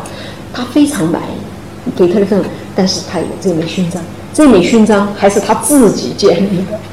对他觉得他对自己的国家非常非常有贡献。前面我提到的那位奥地利的女皇玛雅特蕾西亚，跟他打了一辈子的仗，但因为那个女性一辈子就是说真的是奉献自己的国家，他对她的评价，那个女皇死了以后，这个腓特烈大帝对她的评价特别有意思，他说这个女人。为他的国家争了光，为他的家族争了光。我打了他一辈子，但他从来不是我的敌人，哈，其实是很矛盾的。嗯，他很佩服玛利亚·特蕾西亚，但是呢，国家嘛，首先要考虑自己的利益，所以他打他是因为要抢他的土地。当时奥地利的板块是蛮大的，他确实抢了一块土地，打了三次，才最后把这块土地，就是今天的斯莱西亚，就是波兰的一块，才抢下来。但是还有一个附条件，因为这个玛利亚·特蕾西亚这个女人呐。爱自己的丈夫超过一切，条件是你要选我的老公当皇帝哈。西方的皇帝是民主选出来的哈，不是不是世袭的。他答应了，所以这块地就永远的划给了德国，就这么一个。所以这幅画也体现了这个就是启蒙时代的皇帝，再也不是中世纪的要去打仗啊，或者是呃要显示自己的要顶天立地没有了，是也是有文化的君王。另外他的那对眼睛。充满了怀疑，因为他的眼睛是朝上看的，不是朝下看的。其他的任何画，君王画，他们的眼光一定是这种俯视的哈，高临下的，他是往上看的。怀疑。好，我们现在去德国，刚才介绍了德国的女画家。嗯，十八世纪法国启蒙运动，哈，法国大革命，嗯，那个时代呢？影响我们的二十世纪，说句老实话，生活在经历了中国的二十世纪的人，应该是非常非常幸运的。全民受教育，这个是真的是前所前所未有，历史上第一次，什么人都可以受教育，是不是这样？哈，在法国十八世纪也是这样的，圣西蒙的社会主义诞生那个时代，就是要求男孩女孩都要受教育，而且宫廷也比较开明，就是所有的小孩必须上学。四年到五年基础教育，但是艺术方面呢，艺术上呢，流行的是所谓的罗可可风。罗可可风前面是巴洛克，这两个艺术风格都是以特别的华丽、特别的夸张、特别的戏剧化、特别的呃铺张、特别的挥霍这么一种哈特色。所以在十八世纪的法国，突然冒出来这么一个。画平民女孩的，画这么一个打小工的，这么一个民工形象，这么一个这个画家，简直是晴天霹雳。那时候女孩子学画的太多了。嗯，顺便我要说一下是什么呢？就是说，呃，我可讲到梅迪奇说，任何有一技之长的人，我的大门都向他敞开。这句话在欧洲确实是有非常非常呃重大的影响。嗯。其实这个我们古代也有，我觉得，比如说我们古代的皇帝的什么翰林待诏啊，什么什么，你画画画得好，那皇帝就欢迎你去；你下棋下得好，皇帝就欢迎你去。有没有这种？有可能有哈，有棋待诏，画待诏。这个在西方也是这样的，你画得好，宫廷看上你了，那你的一辈子的问题 温饱就解决了，你的名誉名声也解决了。没想到就出来一个女画家，这个叫女画家叫杜巴。他画了一个平民女孩，这个是沿街叫卖卖那种香料的，卖什么胡椒啊等等这种胡椒是近代才传到欧洲，呃，非画面非常的朴素，画面非常朴素。但是呢，就是说，如果你受过训练的话，我们一眼就能看出有两个颜色是逃不掉的，一个是红色，一个是蓝色哈。这个是圣母玛利亚的颜色，红色代表的是受难，颜色代表的是得救哈，是天国的颜色。所以这个女孩子不漂亮，一点都没有美化她哈，手上拿这个小罐儿或者是敲什么，她就卖卖她的香料。嗯，这幅画呢，在十八世纪说呃女性中间，我认为是可以说是一场革命掀起的。虽然说在男性画家里面还有一个叫夏尔丹的，夏尔丹他也画平民，但他的画风吧，呃，比这个还要华丽一点，色彩还要丰富一点啊。我们看下一个画家，哇，这又来了一个，又是一个女。女知识分子和女公子，这个是个奥地利人哈，这个是个奥地利人。这个女人呃命真的是不错，虽然说爸爸妈妈都是很穷很穷的那种人，爸爸是给人家修复笔画的，妈妈呢以前在教会里面是唱歌的哈，是天主教是唱歌的。后来呢结婚以后呢就生了孩子以后就就就看孩子，所以家里边收入是非常非常微薄的。他们就在瑞士和奥地利交界的地方这个小教堂呢修复笔画。日子过得是非常清苦，妈妈就教小孩呢学音乐，爸爸呢就教他画画，这就是他受的基础教育。那这子特别聪慧，画画也画得好，呃，音乐他就是学唱歌，也唱得很好，而且会作曲。呃，他在十二岁的时候呢，就给自己画了一个自画像，手上拿着一个乐谱，因为他不能决定我以后是做画呢还是做音乐家。后来十三岁的时候，是他妈妈去世，决定了他成为画家。他就一辈子跟他爸爸相依为命，当然后来他也是结了婚的，他就呃去，首先是去了意大利，去了意大利以后，因为他画的特别好，呃，有人给他出主意哈，教会啊还是有很好的人，就是应该去意大利，那你就可以发展。就去了意大利以后，确实就发展了，然后他又去了一趟英国，他实际英国皇家美术学院的奠基者之一，是一个外国人，而且是一个女性，这点是非常了不起的。但他在英国被骗了一次，有一个瑞典人冒充自己是贵族，爱上了他，因为他他很有钱，画的很好，就跟着然后把他的钱、把他的财全部骗走，就溜了。哇，这个是被骗了一次。后来他又回到了罗马，嗯，他呢在罗马的画室是当时罗马最著名的沙龙，任何那种就是文化人去罗马。如果能进入他的画室，能进入他的沙龙，就感到非常的荣幸。嗯，德国最著名的什么歌德呀，什么赫尔德林啊，温克曼呐，那都是他的座上客，而且都请他画肖像，呃，而且付不少钱的哈。温克尔曼，我们知道温克尔曼是一个同性恋，而且是一个大男子主义、沙文主义，这根本看不起女性的哈。后来发现不行，所以我那个我要改变我的想法。我说说说遇到那个呃遇到那个仙了，女仙了。这是歌德，是他替歌德画的肖像。嗯，当时赫尔德林从罗马写信给歌德，说哇，我碰到了那个十八世纪最著名的那个最有名的呃最有文化、最有知识的女性，赶快来。所以歌德去了就罗马就去拜望她。好，我们看下一幅。好，这个是一个公主，这个是贵族。呃，西方的贵族吧，跟我们呢贵族想想看有没有区别？有很大的区别。有一点是这样的，他们每个人必须有一技之长。这个是一个公主，这个就是刚才我提到那个奥地利的那个女皇玛利亚特蕾西亚的老三，呃，她画的这些贵族，他们必须有一技之长。这个一技之长不是一般的一技之长，你可以做园艺、种花种菜，你可以雕刻，你可以拉音乐，你可以就是说呃做木工木匠。西西公主呢，就是骑马，骑马说，因为老爸给她说，你以后不做皇后，你以后不做贵族了，你就去马戏团演戏，啊，挣你的面包。这个西方的贵族实际上是非常实际的，还是给自己留后路的，哈，也不是狂，也不是那么的狂妄。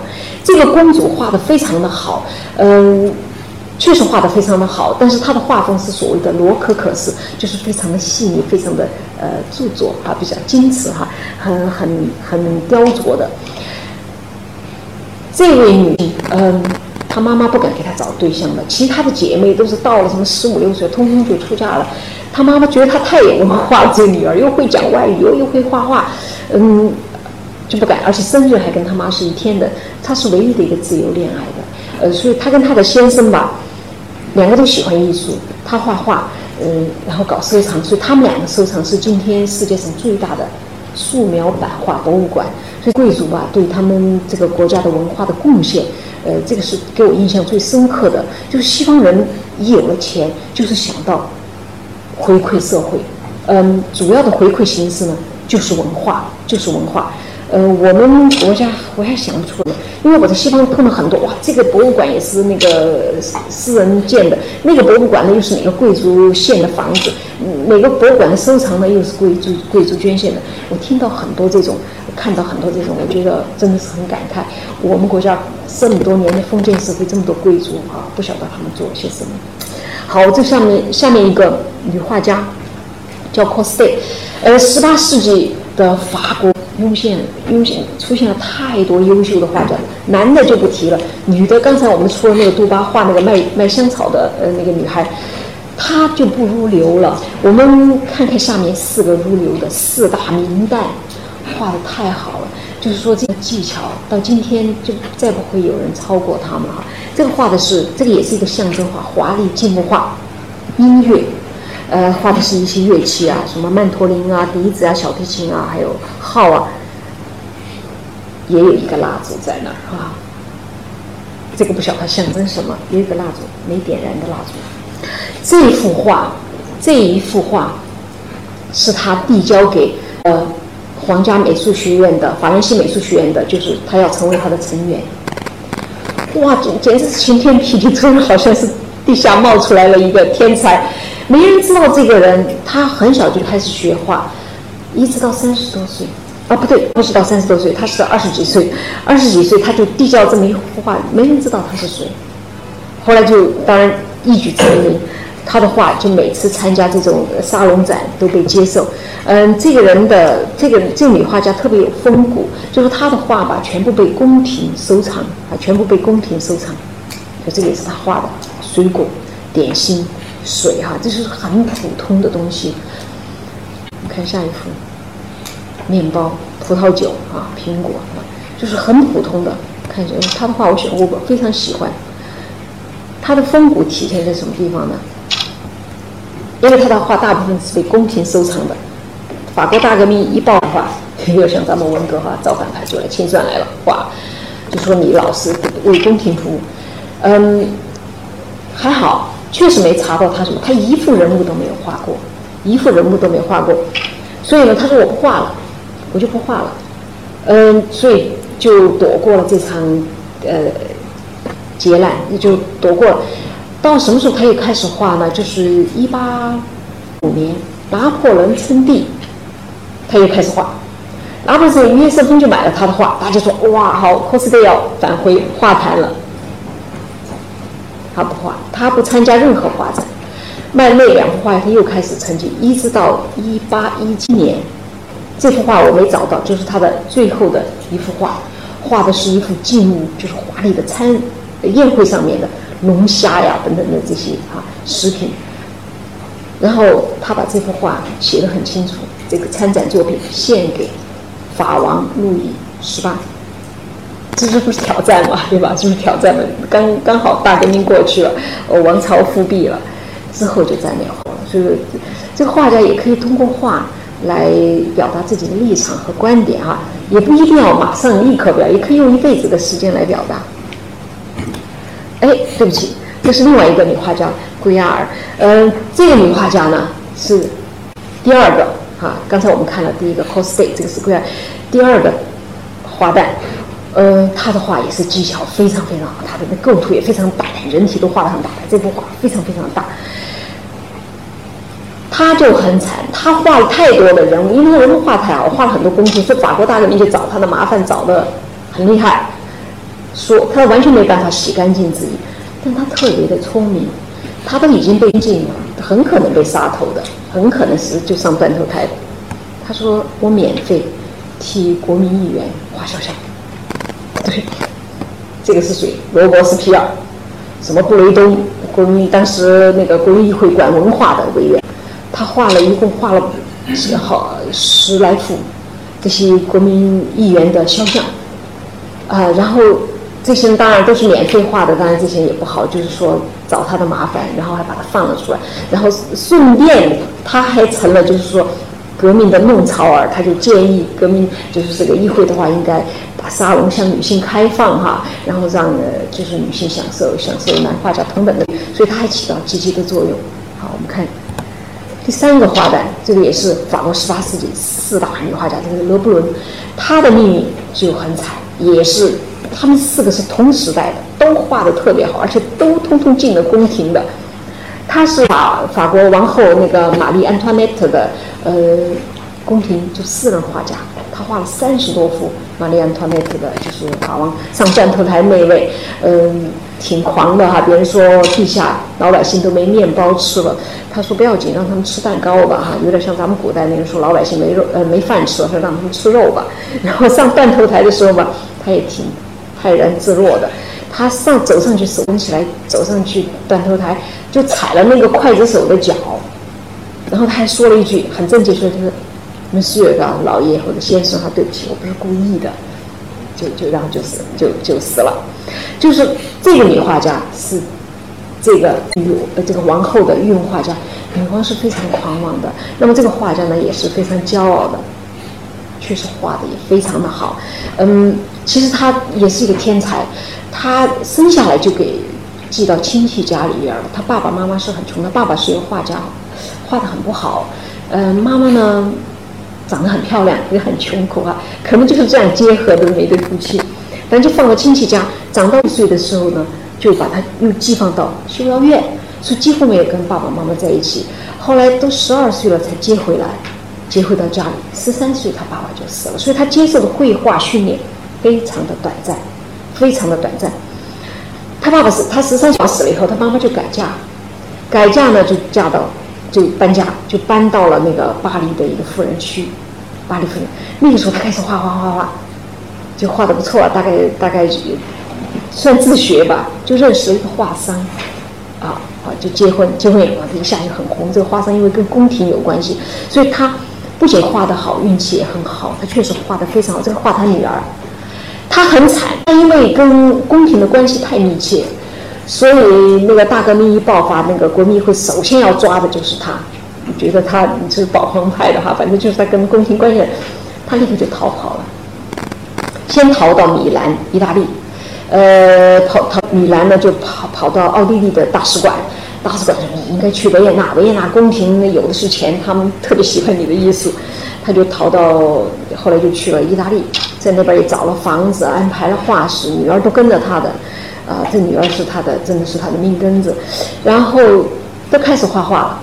拿破仑先打进意大利，再开进呃意大呃奥地利，三次打败奥地利，所以他根本不能在奥地利待，就继续往东跑，去了柏林，再去了彼得堡，所以他是在最后在俄罗斯落脚的，在俄罗斯住了六年，画了很多画，嗯，一直到法国大革命结束，他可以回法国。但是这个时候他已经很凄惨，因为什么？他女儿在，呃，彼得堡结婚了，女儿就是生死要嫁给那个彼得堡歌剧院的院长，就这个女儿哈，就是他这个心爱女儿，这是对他一生最大的打击。后来就是回到那个巴黎以后，画画也就很少了。这是咱们看第四个，第四个，呃，女女大厦。这个是热拉尔，热拉尔的运气也非常非常的好。这几个女性的运气都非常好。她的姐姐比她大得多。她的姐姐出嫁嫁到巴黎，嫁到嫁给谁呢？罗可可的代表画家叫弗拉戈拉尔。这个我之前没没没有他的画，这个地方是很有名的一个画家，就是代表画家。一个叫布歇，一个叫弗拉戈拉尔。嫁给他以后呢，这个当然他没有去看过他姐姐，他们住在南方。后来他十四岁的时候，父母去世以后，他就去了巴黎投奔他姐姐。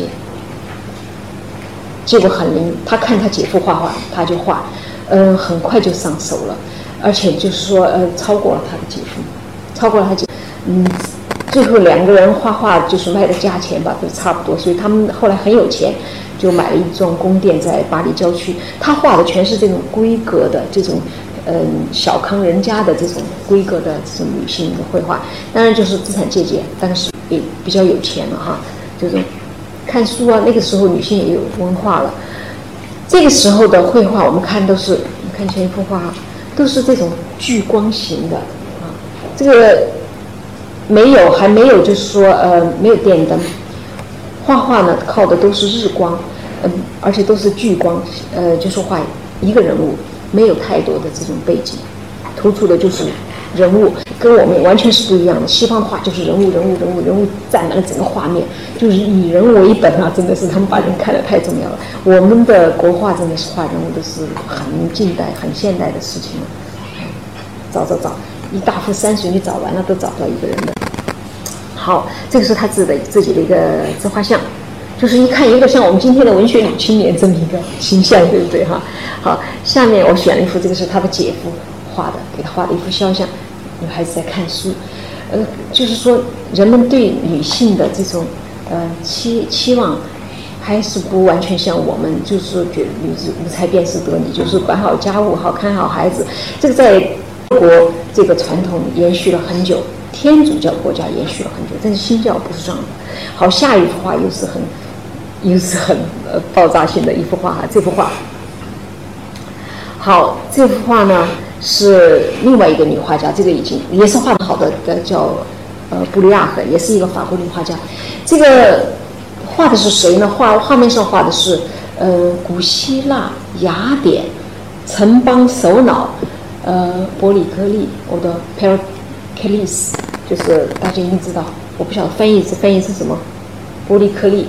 这个首脑，他的生活伴侣还不是他的太太，嗯，有点像咱们现那个这个在法国呃古希腊那个古典的盛期，民主绝对化的时候吧，国家一定要乱的，一定要乱的。当时就是什么呢？老百姓就坐着市政府去吃去喝啊，那个就是说完全没有尊卑长幼的时光。伯里克利他也不管。他呢，就是说，一个国家首脑，管的就是两个事儿，抵御外侵哈，还有呢，就是这些外交这么一些事情。嗯，他实际上是大贵族的出身，可以说是今天我们所谓的高干，对吧？这个女人是一个外国人，在雅典，任何外国人都是奴隶，你拿不到身身份的，跟这个这个我们今天就所谓的什么护照啊、签证啊、身份证都是从古古希腊来的，拿不到身份的。但这个女人。她去雅典，你就只能做妓女，你只能做妓女。哦，对，顺便说一下，我今天在网上有个朋友给我寄发了一篇文章，张爱玲的《忘不了的话》。张爱玲，我不晓得她看一些什么话，她举的那些话吧，都是一些很郁闷的。她就说，女性哈，不论是圣母，不论是妓女，不论是是呃天仙，都是怨妇的形象哈。其实这个是不对的，这个在古代。妓女哇，那个一样的跟男性一样是英雄形象。告诉大家，十五、十六世纪妓女在罗马身份是很高的。嗯，当时呃，在十六世纪罗马有这么一句民间谚语，就是说战神马尔斯给了我们呃给了你们罗马帝国，但是维纳斯爱神维纳斯给了我们 Imperia，Imperia 是一个妓女的名字。这个这个这个女人在十六世纪的罗马太有名了，太有名了。呃，跟中国的妓女还是有点像。日本的艺妓就是说，她有很多才华，也很美丽，也很聪慧。就是说，并不是像我们想象的是，就身份很低的啊那种，就是名妓了。当然，女性的后来的妓妓女的身份的这种下下降，可以说下降吧，是其实是跟社会的这种变化差不多。工业社会，呃，大工业社会呃进入以后，女性的地位实际上是被贬低了。我们一会儿再说。这画的是这个这个这位女性，就刚才我提到的去雅典讨生活的这么一个妓女阿斯帕西亚。她非常的美丽，也非常聪明，会唱歌。嗯，当然伯利克利就爱上她了。结婚是不可能的，这个是绝绝对不允许的。呃，伯利克利也不会就是说超越自己的这个国家的这个传统这个伦常，但是他们就同居了，同居了一辈子，两个人真的是很相爱，而且生了好几个孩子。那么这幅画呢？这个画家女画家呢叫布里亚尔，她画这幅画呢，也这幅画实际上不是为了画布里亚尔，是为了挑衅，就为了挑战，就是画一幅让你们看着不顺眼的，让你们觉得是眼中钉这么一幅画，衣冠不整的，还在这么很自恋的，在很矜持的在照镜子的这么一幅画。但是这一大片红色的披风，实际上反映的仍然是受难，就是红色代表的是受难哈，是女画家自己。他自己画的是很衣冠楚楚的哈，布里尔女知识分子的形象，OK，很精很很精致。十八世纪的女孩子画画的太多了，呃，学习音乐的话，一般都是那种比较有钱的，因为画画你可以画肖像，可以挣钱。呃，是画肖像是这样的，女性画肖一般都是不签名的，因为没有照相嘛，没有照相，那个那个时候很普遍的，就像照相馆一样。这个是另外一个画家，肖邦介。嗯，这个画家因为是这样的，有一段时间误会，就以为他是一个大画家，古典主义大画大卫的。另外还有一幅画也误认为当时是大卫的，其实不是，是大卫的几个女学生画的。嗯，画画走到这儿的时候呢，又有一个很很隐晦的这么一个变化。如果不注意看的话，呃，就会看过去觉得这是一个新古典主义风格的绘画。但是这个跟古典主义的绘画有一个本质的。区别，呃，大家可以去看，在十八世纪以前的绘画，十七世纪、十五世纪、十六世纪，我们刚才看的那些人物画，都是一片的阳光，人都非常的干净，非常的单纯，没有任何心理活动，对吧？走到十八世纪，所以说解放前都是，我们都说都是双刃剑哈，就说有得必有失。女性你有了自由了，你政治解放，你独立了，同时你也承担你所有的压力。在此之前，女人的命运就是你找个老公嫁了，你生你的生命就完成了哈，你就老公必须管你，老公不管你，还有社会必须管你。西方的社会是非常成熟的，因为它有教会，因为它还有世俗的社会。中国我们的社会是比较散的，所以我们要依靠家族。那么像女孩子独立了以后，你要靠画画来挣你的面包，这个不是很轻松的事情。整个十八世纪启蒙以后，就是说人独立了以后。成为个体以后吧，就有了一种情绪，郁闷，melancholy，就开始忧愁了，你就开始操心了哈，我明天的面包在哪里哈，我的生活的那个出路在哪，就有这种操心。这个是当时非常普遍的一种情绪。我们来看下一画，一样的心情。刚才那幅画，我们看新古典主义哈，画的是一个在愁闷中的女性。这幅画仍然是，这幅画是一个美国的大资本家。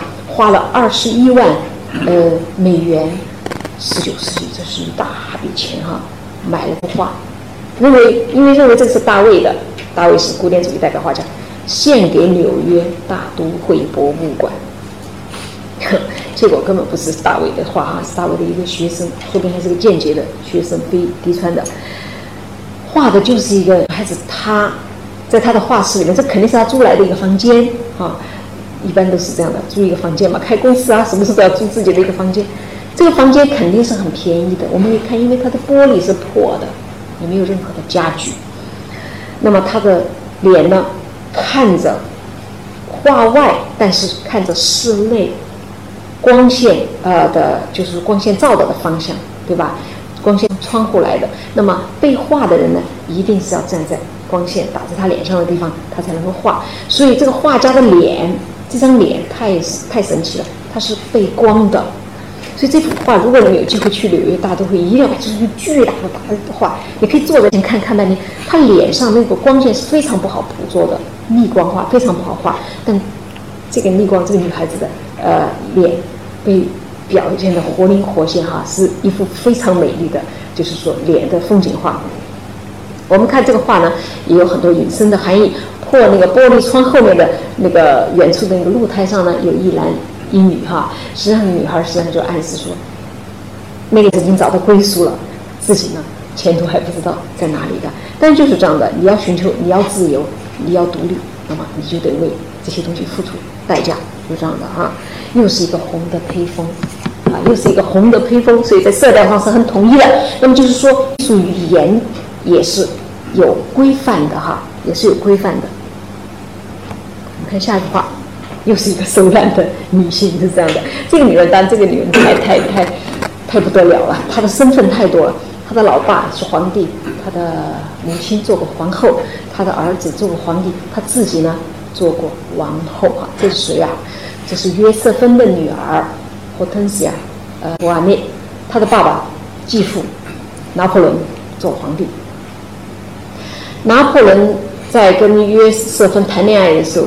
特别巴结这个女孩子，这个女孩子特别恨拿破仑。嗯，这个女孩子很很聪明，她跟着她妈妈，她妈妈呢是一个很聪明的人，但是这个妈妈很可怜，这个妈妈是在殖民地，是这样出嫁嫁嫁回法国，嫁给一个老贵族。这个老贵族根本看不起这个女人，女人觉得她土里吧唧的。所以生孩子以后呢，生了一儿一女以后呢，就把这个老婆呢就打发到修道院去了，就把她关起来了，就不要她了。你不能离婚嘛，就只好把她送到修道院去。送到修道修道院去，这个就动脑子了。你这个你不可能在修道院中自己还带着个女儿，他就想要回老家。就要回殖民地，就回回他的娘家，带着女儿回去。回去以后，娘家人就也不要他，也不接受他，所以真的是很可怜。然后他又没办法，呃，女儿就跟我们还是回巴黎哈，就还是回去。一回去，法国大革命就爆发了，太可怕了。你是贵族，那你只有死路一条。她的老公已经被抓了，她也被关起来了。还好，她一回去就把女儿塞到修道院去。被关起来了以后呢，呃，她。幸好她的这个就是她妈妈吧，约瑟芬关系特别多，所以就动关系，就通过一个外交关系把她救了出来，呃，这样才保住一条命。保住了一条命以后呢，在一个沙龙上她认识了拿破仑以后呢，他妈妈就认为只有，呃，就是说投靠这个年轻人，他才有前途，对吧？自己带着孩子也不是那么容易的事情。拿破仑确实很爱约瑟芬。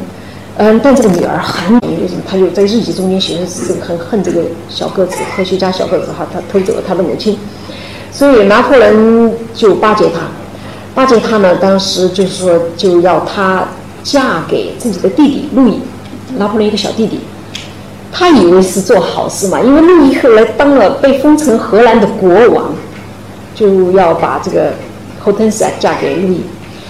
这个你不能说不的，这个父母之命在西方是一模一样的，跟我们一模一样的。那说叫妈妈叫你嫁谁你就嫁谁的。这个时候是他十八岁，他就画了这幅画。其实我就是很佩服这个西方人，你写不出小说来，写不出字，画一幅画。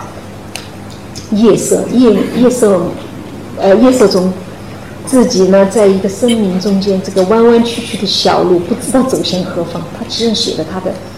未来的生活，他的头看到画外，画外实际上是指的是光线来的地方。那光线是什么？那宫殿里面，他妈妈和拿破仑在商量他的前途，在决定他的命运啊。确实他很悲惨的。结果一结婚，才发现夫妻俩完全不合。那个路易讨厌他，讨厌的要死；他也讨厌他，讨厌的要死。但西方呢？西方人很很很有意思。西方人婚姻是很理性的，虽然说没有爱情。呃，很多这种帝王夫妻都没有爱情，但是你去完成你的任务，那你就是生儿育女。他们两个生了三个儿子，生了三个儿子。后来呢，他还是要画画，那个路易就把他关起来，就不准他出来，他就在宫殿里面画画。呃，一直到路易当然好了，就一八一零年就他就退位了，路易也当不了。这个拿破仑也很有意思，这个哥哥在这儿做王哈，西班牙去做过国王，荷兰去做罗马去做过王。但是这些都不是做王的料，知道吗？然后路易就退位，退位后他这个他也就他们就分开了，但没有离婚，那叫不能离婚。分开了以后呢，这个他呢也有，他也有情人的，所以他胆子也很大。如果拿破仑知道的话，胆子他肯定他不客气的。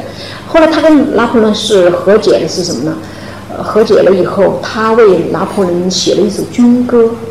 这首歌吧，我我请一个朋友弹来给我听了一下，确实很雄壮啊。军歌就叫做向呃向叙利亚前进。拿破仑的大军，法兰西大军是唱着这首军歌开往俄罗斯的，这是很这是说明拿破仑还是看重他这个女儿的哈。嗯，但是这个女儿是一辈子生的是很不幸福的。他说有一个情人，后来他还是不敢。他还是跟这个情人就吹了，呃，吹了以后呢，他就后来就搬到瑞士，五十多岁就死了，五十多岁就死了。嗯，但他的儿子，他的小子路易拿破仑后来做了，呃，做了法兰西的皇帝。十九世纪，呃，拿破仑三世，拿破仑二世是拿破仑的儿子，在维也纳被监禁，关关到十九岁关死掉的，这个是拿破仑的儿子，唯一的儿子。就是说，他用一幅画。就可以把他的心情画下来，这是他的未来的命运，一条小路走向深夜哈。这又是一个德国的画家，这个也是一个呃很传奇的。呃，我们刚才说用绘画来控诉哈，用绘画来嗯表达自己的美丽人生，这个是用绘画来安慰自己。他也蛮可怜的，他订婚这五天，他的未婚夫就被打死了。他的未婚夫是一个军医，德国军队里面跟法国打仗就打死了。打死以后呢，他真的是对他是个巨大的，他很爱他的丈夫。他说如何来填补这这这空虚？呃，生活中的我生命中的黑暗，这个黑洞，画画，他就决定学画。二十多岁才开始学画，哇，这是很有本事的哈。然后画的很好，呃，这个是他画画虽然说没有自己的风格，但是他的技巧非常非常的就是说呃完美。歌德对他推崇备至，歌德对他非常推崇备至。后他就他一直住在罗马，后来他就不画画，以后就开始写作，呃，是是一个就第一个。写艺术的女作家写了四百多页啊，传记。好，这又是一个女画家，是德国的，德国的女画家都是非常严谨的，一眼就能看出来这个是有点慢的这种很精神，他们都非常的执着，他是为了某种信念画画。像这个画家，他是信仰，这都没有，这这都没有结婚的，如果他爱上一个什么，他就很专注哈，很专注。就这个女，这个呃女孩叫艾尔妮的。在孔斯呃孔斯坦斯德国南部，也是一个算是一个是宫廷画家，他就是画画。后来是一个呃一个红衣大主教的秘书发现了，就资助他。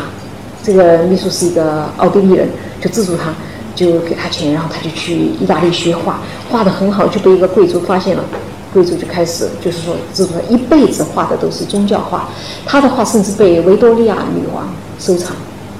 这个是画他的自画像，画的是一个正侧面，啊，彻底的谦虚，就是他完全他的眼光不跟画外接触，就是很有讲究的。就是好，这就是一另外一个传奇的一个呃女性，这是法国的。我们又回到了法国，法国这个女这个女画家叫罗莎呃布涅赫，画的是马市卖马的地方。马，我们知道马哈就是那种很阳刚的东西哈，然后男性跟男性呃发生这种关系密切关系的，一个女性来画马真的是很很少的，画动物很少的。这个女孩也是一个一 个怪胎，从小就不受完全不受管束的。嗯，西方的这个父母呢，我觉得也没有我们这么专制的，他们就说儿女的性格，他们认为是天生的。我们能教育他，能帮助他就帮助，因为他完全没法管，就是从一开始走路就乱跑，他妈妈管不了他。后来送他去上学吧，那个时候已经有普及教育了，他完全就不听话的，老师也管不了他，他就是乱跑，而且像男孩子一样到处闯祸。嗯，后来他妈妈说不行啊，孩子没有文化，他未来怎么办呢？就开始教他画动物。就在地上画这种素描，慢慢慢他对绘画就有了兴趣。但是他在大概还是很年幼的时候，他母亲就去世了，他的父亲根本管不了他，哇，根本管不了他，他就到处去在墙上去涂鸦，就是乱画，那个是不允许的。警察来抓这个小女孩的，在巴黎的大街上追这个小女孩。后来他的父亲真的是求他，就是说那个他那个素素描画的很好了，是他父亲是画那个画画的，但是很平的一个风景画家。说你跟我画一段时间，然后呢，你就去卢浮尔画。十四岁，大概他很年轻的时候，他就开始去卢浮尔临摹。卢浮尔宫那个时候是向老百姓敞开的，所以这个西方的这个封建社会还是我觉得君王还是不错，可以把博物馆哈向平民开放。他就去画画，也就是因为穷，所以呢，就是真的是穷人的孩子早当家。他就卖，当场就叫卖完，真的是真的是很绝的哈！一个穷孩子，呃，林默马上就卖，嗯，他就把这个钱就带回家。他还有两个妹妹，就越画越好，越画越好，真的就是就画出名了。嗯，他画出名，他的画后来就是呃，第一个就是参加那个呃法国沙龙展，他是第一个画动物画得金奖的。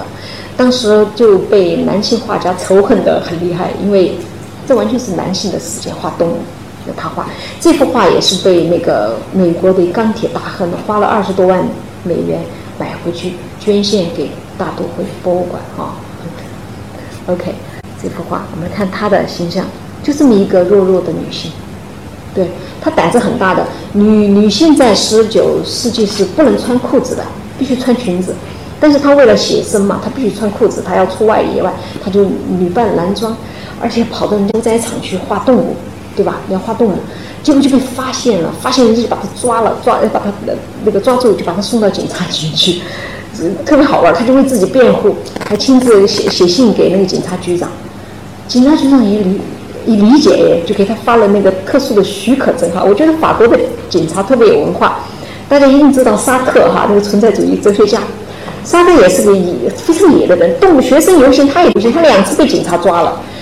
嗯，第一次抓的时候呢，警察那个那个学生就大喊他是那个诺贝尔奖的那个得主哈，说，但是他没有没有得了，没有他拒绝了，对，说他是那个是什么什么，那个警察一听就不敢抓他了，就把他放了。第二次又抓的时候是在法庭上，法官一看沙特，说我不能我不能，呃为呃我不能判一个法兰西哲学家的刑。放了，就是说，法兰西的那个那个呃，怎么说？这些执法的人特别有意思。这是他的，他后来很有钱，也是他后来就在枫丹博路买了宫殿，呃，巨大的花园，养了很多的动物，就是画动物。人是可以很单纯的，如果你很单纯，也可以做得很好哈，也可以做到做到极致。好。女人画画都有故事，真的很有意思。我觉得他们的故事都比男性的有意思。这又是一个特别有意思的画家。嗯，那个印象派，我们现在已经到十九世纪后半叶。我们到几点钟必须结束啊？对不起。啊？没人告诉我。好，嗯，新印象派，我们知道的莫奈、马奈啊，什么希斯奈啊，或者希斯奈，或者是什么呃梵高啊、高更等等等，大概是大部分是男性。里边又有四大名旦，十八世纪、十九世纪啊，法国有八个女画家，非常了不起。这是第一个，但画家呢，为了爱情，她不是为了爱情，为了家庭，放弃了画画。为什么？她老公不喜欢印象派，她老公是一个传统的十八世纪的这种呃洛可可画家，因为这个，她放弃了绘画哈。她这个。他的画真的是画的很好，他对那种光影的捕捉，而且是对大气的那种动感刻画的非常好啊！这看书有一点点清风的这种吹拂，然后光有一种颤动的感觉，这是第一个呀。布拉克芒，布拉克芒。下一个莫里索，呃，莫里索这个女性呢，起步很早的，小时候就开始，她爸爸是个建筑家，就女儿，哎，就让女儿学画。嗯，第一个画家就是很那种很一般嘛，因为两个小女孩学画，然后他给他爸爸写了一封信，说：“亲爱的爸爸，这个画家的东西我们都学完了，你应该给我们请另外一个画家。”然后他老爸就给他们请个好一点的画家。没想到那个那个画家呢很有意思，看这两个女孩画这么好哈，就跟他们的妈妈说，就给那个就是女主人说，说你想好哦，你的女儿是不是要学画哦？他说怎么不要学画？画的太好了，你意味着什么意？呃，你你意味呃，他说画的太好意味着什么？意味着将来他们要成为画家，成为画家意味着他们就可能不结婚，或者他们就要成为那种另类的。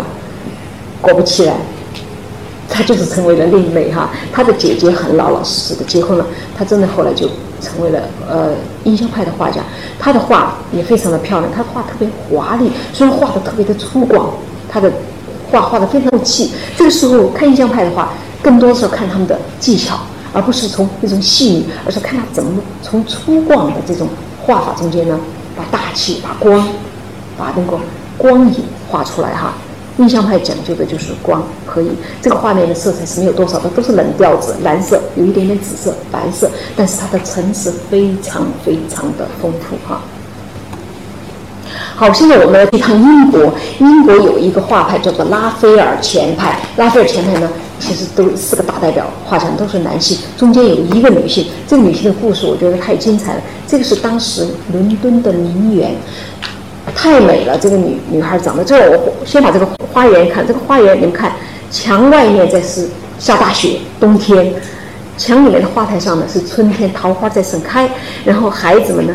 捧来的是水果哈，好像是秋天了一样，四季啊，爱情的花园，他都画一些唯美的诗意的东西哈。我们看一下下一幅画，也是爱情，他正在刺绣，刺绣的是爱神，爱神丘比特眼睛蒙起来的，然后手上有一个鸽子，他把鸽子的腿啊绑上一条绳，绳子，希望呢爱人，就是说爱情要回来的意思哈。我们来看看这个画家，就是他，他为罗塞提，就是前拉斐尔画派的代表画家，做了很多次模特儿。这个女的太勇敢了，她的身高一米九一，脸长得是很漂亮吧？真的很美丽啊，明月。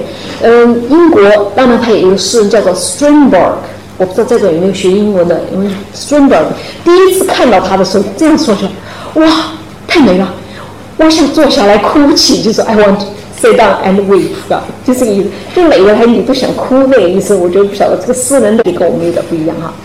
这个女孩也特别，她父母对她寄了太大的希望，你想这么美丽一个女孩哈，这这又这么有才华。拉小提琴，然后那个写诗、画画，要什么有什么。家里边很有钱，呃，妈妈是英国的贵族，啊，是希腊的驻英国的商务代表、商务参赞，一下多有钱呐！他们家是伦敦的巨大的沙龙，就是当时的印度，印度文化在十九世纪古典文化在西方非常的时髦。结果他爱上了一个美国人，而且是一个官夫哈，就说死了太太的。拖着三个孩子，拖着三个油瓶子，哇！他执意要嫁给他，他的父母都服了，他说要跟他断绝关系啊，就是有点像我们中国的情形哈，闹得特别大，当时轰动了伦敦，还是要嫁，真的嫁了。嫁了不说，他接连接二连三又生了三个孩子，拖他要管四六个孩子，还要管家务，还要陪着老公。老公是干嘛的呢？老公是美国一个报社驻欧洲的。写体育新闻的一个记者，然后还到处跑，一会儿佛罗伦萨，一会儿罗马，一会儿美国，一会儿呃英国。记者没什么钱的，所以他的生活过得是蛮清贫的。但是他还要抽出时间来画画，每年他都要递交一幅给那个呃英国皇家美术学院参展。我真佩服他，他哪里找来的时间？他要照顾孩子，要管家务，还跟着老公跑，对不对？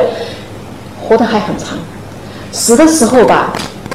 他的儿女还跟他说：“你写个遗嘱吧。”他说：“他穷，他是一没钱的。”哎呀，他说：“一个穷人写遗嘱有意义啊？”所以他脑袋很清楚的哈，就是说这也是一个传奇。这些女性真的都是些很了不起的人生。这也是他画的一幅啊，这个看下一幅吧，时间有点快点。这个也是个女性，女性画历史画，画军事历史画。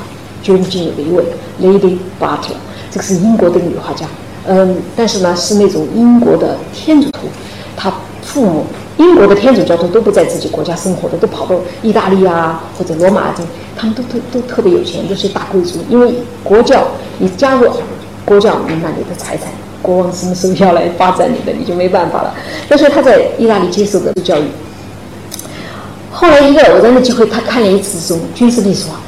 哇，他就很感兴趣，嗯，画的非常好，就是这一幅画展出的时候轰动，当时轰动了伦敦，连维多利亚女皇老太太啊，就是听说了就一定要去看，看了二话不说买就买了这幅画，就给皇家收藏了，然后马上呢就求婚的人简直排长队，她就嫁给老头，是个老贵族，爱尔兰的听说是个将军，打仗的哈，叫巴特勒，巴特勒将军是很有名的。这个将军就把这个太太到处带，带到军营，带到甚至带上战场啊！哇，给他提供素材，他的确实画的非常好，他的画几乎都是就是国家收藏的。嗯，呃，这个人也很有正义感。英国十九世纪跟我们今天差不多，也是处在一个经济腾飞啊、大工业的时代，拆迁户很多的哈。嗯，有一次也是一个拆迁，一个老妇人的房子被拆了，被拆了以后呢，没办法。你压不你你抵不过那些强势嘛？那么他听说以后，他马上驾车去邻村儿，看到富人还在废墟里面收他的东西，他就把它画下来。他不会去干涉，他们不会站出来说哇我抗议怎么？这个贵族哈，就西方人他那个抗议的方式方法是另外一种，他就用素描把它记录下来，我就觉得这了不起了，就已经表示了他的态度立场。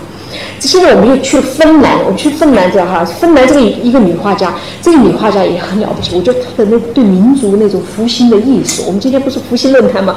我们讲到复兴，这些女性都没有太受过太高的，绝对没有读过复旦大学的哈，就是就是参就是上过一个绘画学校。她的风景画呢，跟印象派完全不一样，看到什么画什么，北欧的风景。我们一看，这就是白夜，夏夏季夏至的时候，夏天半就是夏至的半夜，那个天是不黑的。我们在呃我在瑞典生活过一段时间，哈，我先生在那工作，哇，天老不黑啊，老你你总不想睡觉，都半夜了还天亮的哈。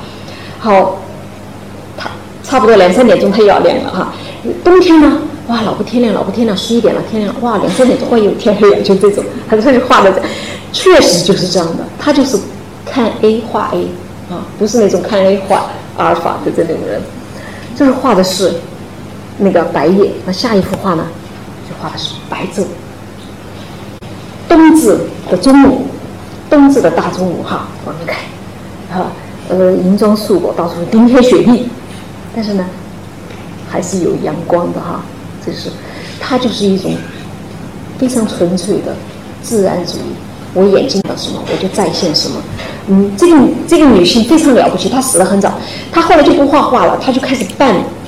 办工坊就是什么陶瓷作坊啊，或者是呃织布的这种坊工坊，因为什么呢？只有手工，真正的手工一技之长，才能确立一个民族的基础。告诉大家，呃，读大学诚然是一条出路，但是我们这个民族的崛起，我们的复兴，告诉大家，没有技术、没有感性的这种实践，走不远的。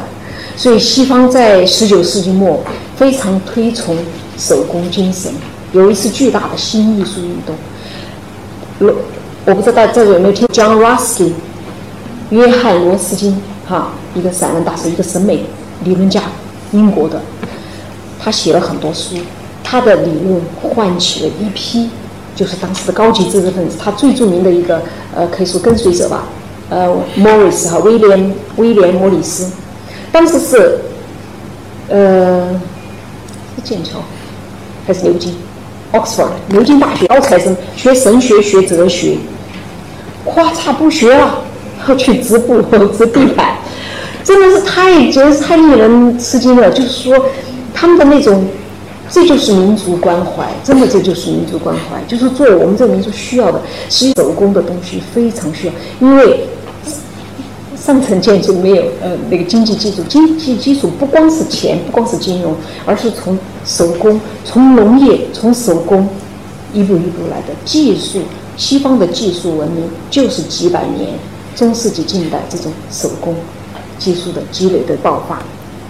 我们看下一个，好，下一个我们又回到法国，我们看那个印象派，马赖哈，马赖是印象派的鼻祖，呃。他的一唯一的一个女弟子，他们两个真有缘，他就收了这一个女弟子。马赖死了五天还是四天，他也死了。这个是画，我们来一会儿呃看另外一幅画。这幅画我们看是女性画女性，哈，充满了呵护，充满了一种小资的这种情怀，嗯。是一种很阳光的、很健康的画的是少女啊，光线是非常柔和的，只有肌肤和脸呢是暖色调，其他都是冷调子，对吧？因为它为了突出那种蚊帐啊，还有床床单的这种白，非常的干净，非常的纯洁，少女的世界。这个少女是一个很奇怪的，我不晓得我们中国儒家对少女没有特别的这种描述，我们知道是古印度。古印度这样说：说人上半身的这些七窍啊，是干净的，下面的都是脏的。但是少女的所有的窍哈，全身都是纯洁的。就是说，这个对少女的这种神话，嗯，东方西方好像还是呃接近的。中国我就没研究过，我比较不了解国学。好看下一幅，这个是马来画的。马来画的什么？画的是一个妓女。就今天上午我读了那个张爱玲的《忘不了的话》以后，我就想到这幅画，呃，她完全不是一个怨妇啊，这个奥林匹克理直气壮躺在这，非常挑衅的看着画外，画外是什么？就是观众嘛，就是社会嘛，就是世界嘛，对吧？呃，这个模特本人也是一个妓女，这个妓女在这个书里面有，这我没有选她的画，没选，嗯，她的身世也是传奇的。他跟马赖的缘在大街上结的，他在那儿弹一个曼陀林，唱歌卖唱挣钱，唱的极烂，知道吗？然后马赖从那儿过，一脚就把他要钱那个碗给他踢踢了一脚，哇，他就破口大骂，真的是不打不成交，两个人就马来一看，哇，他一吵架，他就脸也通红啊，一粉红，觉得更有特人上话，就问他你愿不愿意来做模特儿？他说你给我多少钱？他说非常是有尊严的，我觉得妓女也是人，对不起，妓女也是人，她也可以捍卫她的呃尊严。那么就把价钱一谈定，一做就十七年。马赖最具代表性的九幅油画全部是他做的模特儿，这个是一个出汗的一个女性。后来他还跟莫奈，莫奈还马赖对不起马赖还学画，他还参加了一次呃秋季沙龙展，还成功了哈，送交成功。嗯，她的身世也很传奇。这个女这个女孩是一个同性恋，是一个同性恋。后来她就带着她的钱财，带着她的女朋友移民拉丁美洲，去了厄瓜多尔还是去了哪里不知道。好，我们看下面下面一句话，快完了。这个女画家当然就不说了，技巧一流的，呃，二十世纪初欧洲画的最好的肖像画家，要也是要价最高的呃画家。当时被就是舆论，那个时候媒体就像今天的媒体有社会批评了，知识分子哇天骂他的文章简直太多，因为他要钱太多，他只画贵族有钱人。这个是他的成名作《孤儿院的女孩》。是他的成名作，呃，他就是画的。我刚才要说说错，其实他，呃，从小学画画到三十三岁初三，十四岁开始画，三十三岁初三，真的是说功夫啊，还是磨出来的。嗯，这幅画让他一举成名。他画少女，哇，真的是，简直是小菜一碟。他把少女那种纯洁、那种无辜、那种天真哈，那种干净，画的太棒了，真的太棒。但是呢，画肖像。当时就是说，欧洲各地，包括南非的有钱人，画都都都跑到那个荷兰去让他画画。这个画的阿姆斯特丹大学的一个科学家，呃，一个植物学家，弗里斯，胡果，胡果，弗里斯啊，他也能，就是说他的肖像画当时是非常有名的哈。我们看一下，啊，时间不早，这是他的自画像，你看这，他叫 Schwarz。非常有钱，一直画到五十多岁才结婚，当然这个结婚就没什么意思了。嗯，丈夫是一个写文章的，写金融文章的哈，所以不知道可能是爱情结合。好，下一画，这个也是一个很传奇的，这个这个人呢，呃，布莱斯岛是个德国人，嗯，他走上绘画呢，就要感谢他妈妈，其实一家人很很苦的，他们是在慕尼黑的，他爸爸呢是个教授，刚好拿到一个教授的位置，去瑞士，呃，做教授。到了瑞士，爸爸就得病死了。你想丢下孤儿寡母，一个女人带着两个小孩子，就靠一点点钱过日子，非常的穷。而且呢，就是说肯定是很穷，没钱烧暖气。那阿尔卑斯山的冬天，告诉大家非常冷，所以小孩很小就得痛风。他很小就有痛风症，痛风怎么办？痛起来也没钱治。就躺在床上盖着被子，他们就给他一个板子、一张纸，叫他画画，打发时间。就这样画画画，画到十几岁的时候呢，就好一点了。身体，女孩子一般开始发育的时候，身体就会好一点哈，就可以抵自己抵制那种身体里面的比如痛风啊。西方小孩很多得痛风的，像莫扎特，五六岁就有痛风。好，然后这妈妈就把他送到一个修道院去。他在修道院，哇，一画就画得很，后来就去了巴黎。他后来一辈子就住在巴黎，这个是他的毕业作品。呃，他上的余年美术学校，那个是唯一的一个美术学校，收女学生，画的就是他妈妈和他妹妹那种凄凉的情况，非常凄凉。孤儿家里边也没什么家具，你看哈，他妈妈的眼光很很虚。很空哈，妹妹还不知道能不能嫁出去呢哈，穿着一身的灰色在绣花。她这幅画呢，就为她带来了那个生意，所以当时她是一个很实际的女孩，有了生意，她就留在了巴黎，就把钱就寄回去。对，而死了以后，她还是就埋葬在瑞士。她一在这里生活了一辈子，也没有结婚。后来是她的一个同班同学跟她生活了一辈子，她也赚了很多钱。嗯。死了以后呢，就回去跟她妈妈埋在一起。所以这些人一生就是很简单的，画画就画画，就画了一辈子。这个这个是一个，这个出生出生在波兰的这么一个女画家，也是在法国学习的。后来三十多岁时，那个时代的人都有一个为自己的国家民族，十九世纪嘛，就是欧洲也一样的民族独立解放运动哈，希腊也在独立，大家都为自己的民族着想。他当时在巴黎已经很出名了，当时是留校任教，这个很难得的机会哈，就我们出国的全留在外面。他就想回国去建立美术学校，当然没成，回去就死了，回去得病就死了，三十多岁。就这幅画给我的印象很深，这个一看就是个新女性，这个跟十五世纪的那些我们的第一幅画完全没有任何瓜葛，女性，非常充满中间充满自信的哈，看着画外。看着对方，看着呃画外的观众，或者说，然后手里拿着画笔，清清楚楚，我就是画画的，带着围腰，这是我的职业。怎么说？嗯，这是另外一个女画家，这是瑞典的，呃，艾娃·波尼尔，这个人也很了不起。最后这几个画家都是为他们的民族的这种复兴啊，是。出了很多，就是做了很多努力的。为什么呢？我要告告诉大家，是这个女画家哈，画上画的是个佣人，但是他后来用他所有画画挣的钱，他的画卖的很贵的，办绘画学校，然后就是，特别是为女孩子办绘画学校。他死了以后，瑞典就用他的名字建立了一个艺术家基金会。所以，记住了，如果你们要去瑞典留学，想学画。就要申请艾娃·伯尼尔奖学金，到今天仍然是这样。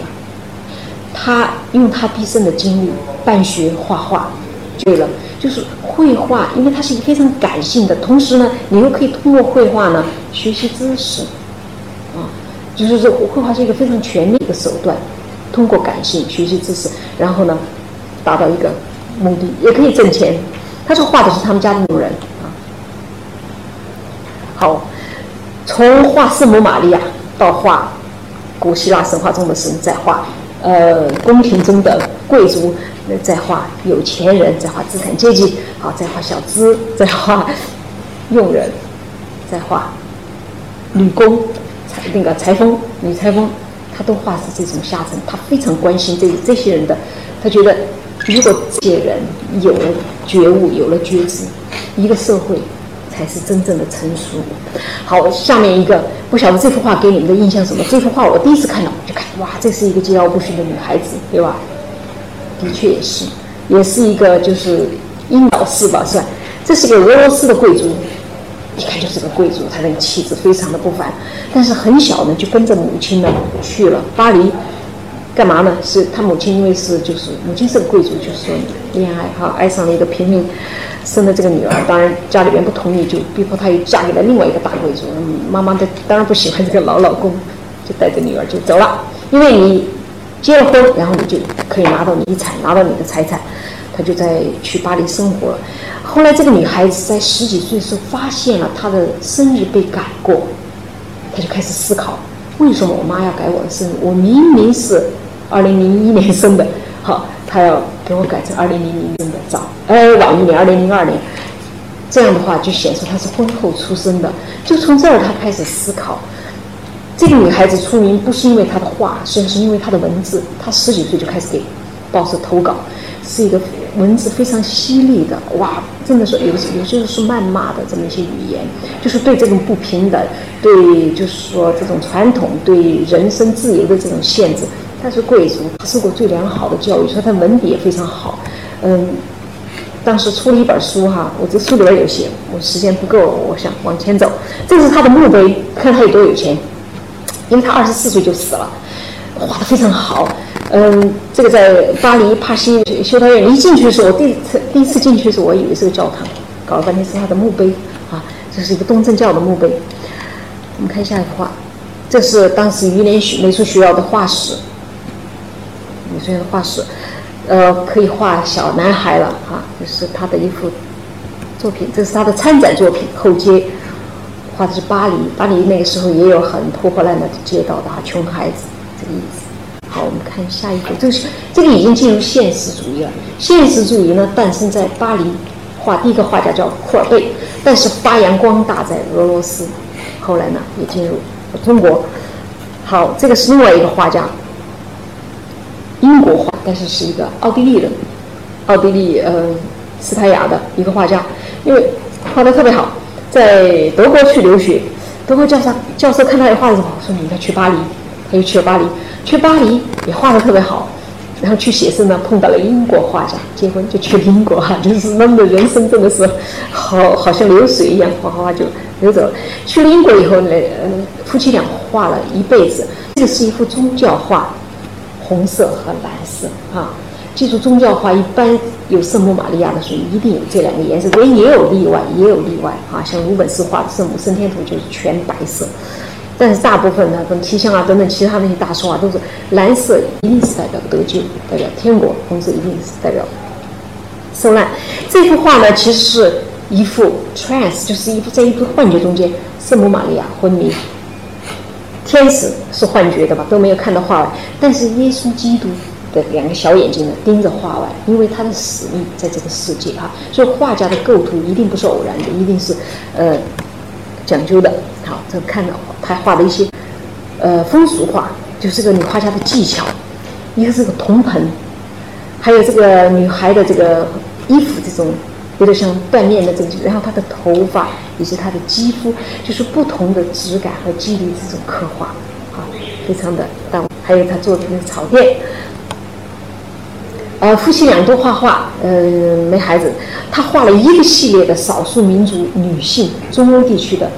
后来他每年都回到中欧，就是今天的什么呃捷克啊、斯洛伐克啊、斯洛文尼亚、奥地利啊、波兰这些地区，画了一些这批画，为今天的民俗学提供了很宝贵的资料。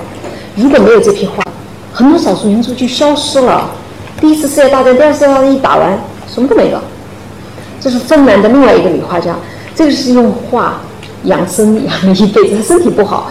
呃，最大的打击是什么？就是说，你一回国，她本来是在巴黎毕业了，就说准备要结婚的哈，因为婚夫等了他好久了。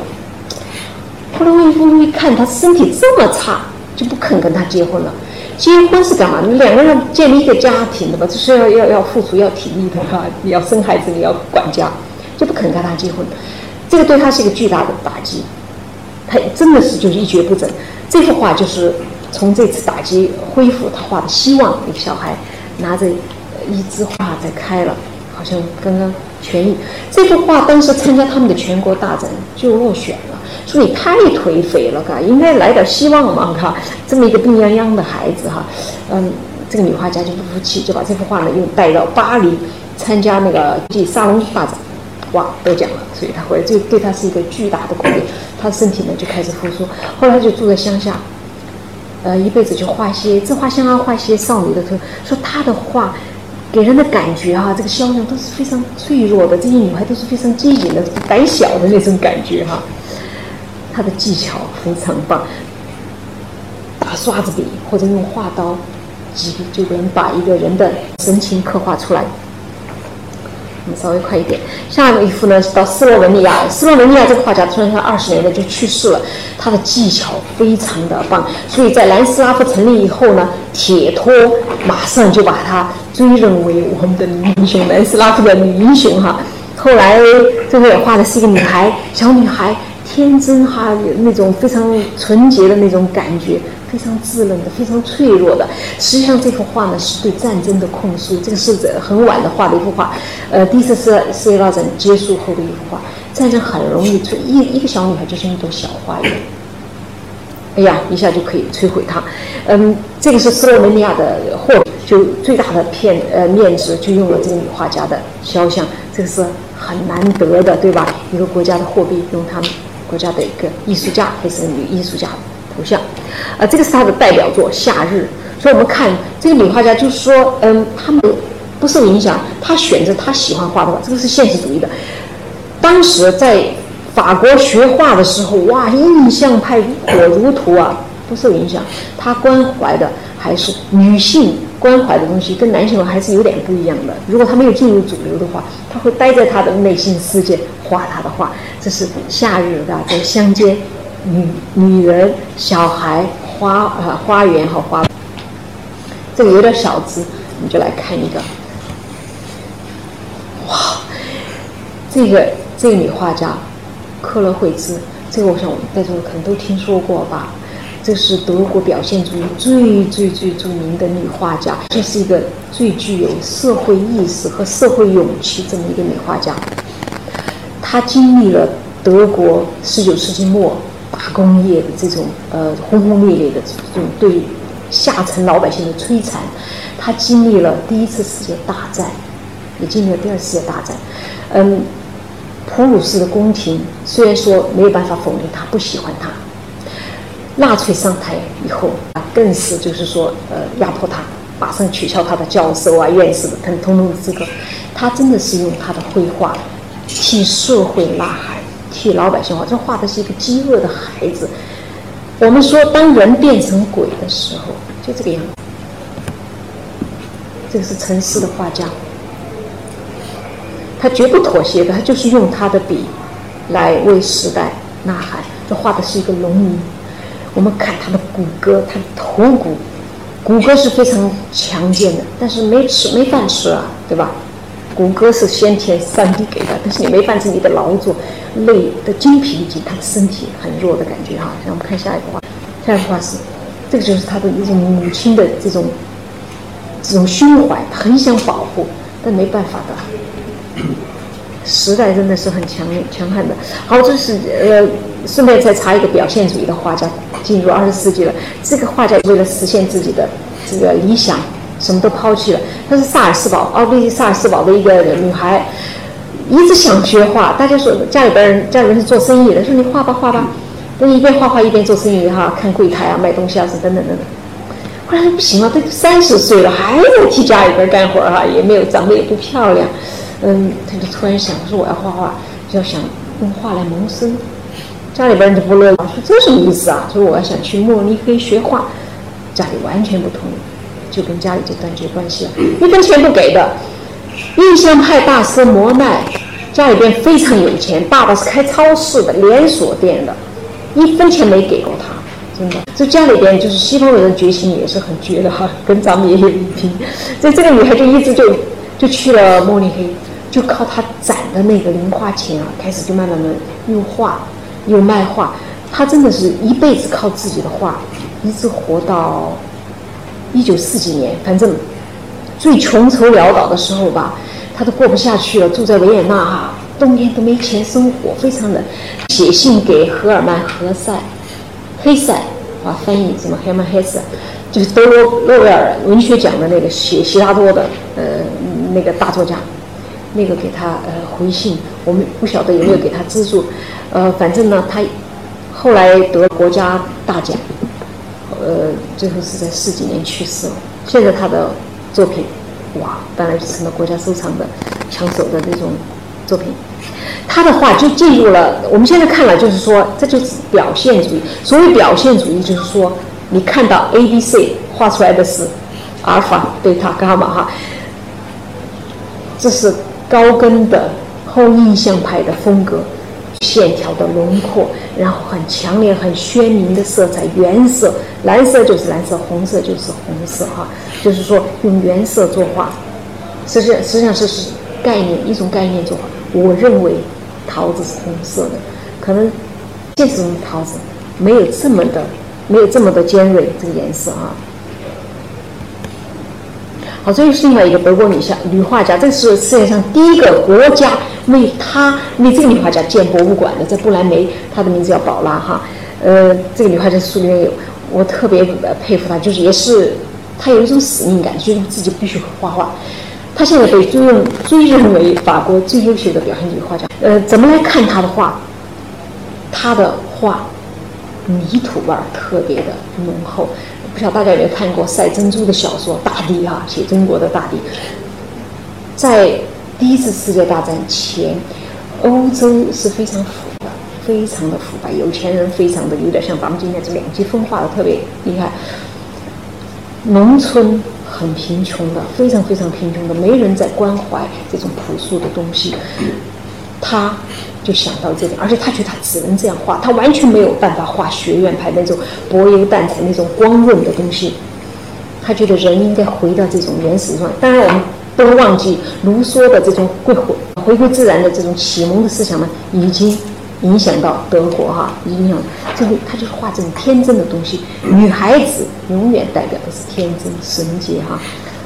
你看，画一个小女孩啊，跟在在在在院子里有鸡有花哈，天空有树叶，非常的我们可以说非常的萌动，非常的萌美，非常的天真，非常的无邪，就是这样的。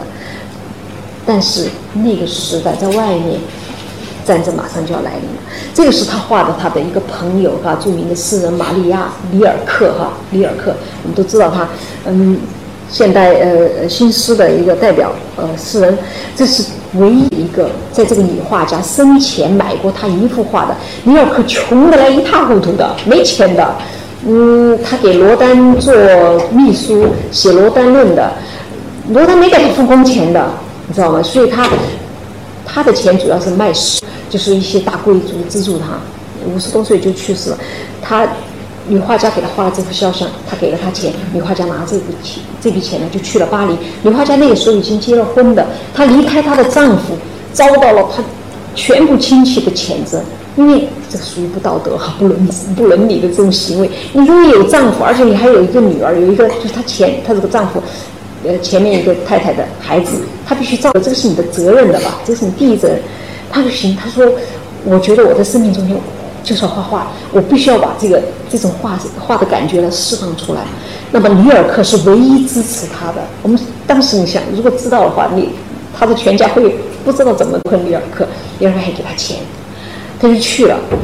去了以后呢，她的丈夫很爱她，她丈夫也是个画家，她丈夫非常理解她，但是没办法，你你你的画超越了时代，就没人来买你的画，他就觉总觉得得不到承认。她丈夫呢就去了巴黎，就非常诚恳的对他，甚至甚至呢不去打打扰他，在呃邻居的楼里面租了一个画室哈，就是每天就去看他，去约他，我们要不要去看博物馆呢？我们要不要去吃饭呢？这样就非常尊重他。然后呢，他同时又遇到另外一个画家，那个画家是一个德国人，就劝他说：“你不能离婚，第一你身体不好，你根本没有办法在巴黎拼搏。你知道巴黎拼搏都是什么人啊？都是像公牛一样，什么毕加索呀这么一些人在那拼搏。那他确实身体也不好哈，那那个时候也三十出头了，画还没有出名，不可能成功的，就劝他回去。所以。她就被感动了，就回去了。回去了，当然就发生了一件事情，就是哎呀，让她非常的高兴，她就怀孕了。她特别想做母亲。怀孕了以后，她就画了一系怀孕才怀孕才几个月，就画了一系列的母子图，怀孕的这个。所以她的画充满了女性，也充满了女性对社会、对对对人类的这种关怀，真的是这样的。一种很朴实的，哎呀，一种仿佛土的这种气息啊，特别土的这种气息。好，现在我们来看另外一个小字，这是个英国的画家，好，马上就要完了。英国的画家，呃，这个画家是罗丹的情人，罗丹有好多的情人，罗丹好多的情人都是特别特别有才华的女性，为了他牺牲了自己的艺术哈，然后呢还穷愁掉，他真的是穷穷死的，饿死的。他把他全部卖画的所得呢，在巴黎圣母院旁边买了一个很破的房子，就住在那儿，目的就是为了每个星期天，等罗丹去巴黎圣母院做礼拜的时候可以看到他。真的，他和罗丹相处了十年。呃，罗丹还是把他扫地出门了。罗丹那个太太太了不起了。罗丹那个太太虽然说不会画画，没有艺术细胞，但是她镇得住她老公。她那个老婆对罗丹的父母非常的好。罗丹一直到老年才跟他的太太结婚，所以罗丹年轻时候非常的穷。呃，我们知道罗丹有两个情人是超才华、超越超，一个叫一个是雕塑家叫阿黛尔，一个就是这个格文英国人。那个是做雕塑死死在医院，这个是呃最后是差不多是饿死的，就就就完全没钱了。他的收藏家是一个美国的律师，这个美国都没有见过他，就是看了展览上看了他的画就买了，以后就老是邮购钱寄过来，画寄过去，就这就那么一点点钱，呃收了他大概十几二十幅画，就靠这么微薄的就维持他的生意。然后他哥哥是英国一个画家，办了一次展览，那一次的画全部卖了。就用那个钱买了一个小房小小小房子，在巴黎。这是到我们最后一个画家了，最后一个画家。前面这个画家这幅画还没有讲，这个画家是他的嫂嫂。两个女孩子特别浪漫绘画，就是我们走路，然后到了海峡去搭船，过船去加奈，加奈哈，法国的一个城市，然后再继续走路去巴黎。到了加来，他嫂嫂就不愿意走了，就回去了。他一个人去的话，就是从此再没有回过国，最后就死在巴黎。就这么一生就过了哈。这个是最后一个女画家哈，伦皮斯卡是一个法呃波兰的波兰的，这个女人也特别特别的厉害。也是一个非常呃有个性的这么一个女性，从小就有个性。比如说一个例子，她妈妈，她九岁的时候，她妈妈带她去一个画家那儿画肖像，她看她认为这个肖像把她画丑了，当场就把人家的素描就撕了，当着人家画家面非常不礼貌。回家以后把他的妹妹摁在凳子上说：“你坐在那儿让我画你哈。”而且是一个被他的祖母宠坏了一个女孩，她的祖母到处的经常就是。给他写那种假的那种假条啊，向老师撒谎说我生病了，怎么样怎么样，就带他去旅游去意大利，所以他很喜欢，就是说他的文化修养是很好的。但是画画吧是后来他喜欢的。他很了不起的地方就是他创立了自己的风格，立体主义。就他的画，所谓立体主义大家记住了，就是无论什么样的造型，如果你看那个圆的，你把它画圆柱体；类似球形的，就把它画成球体哈。呃，就是回到。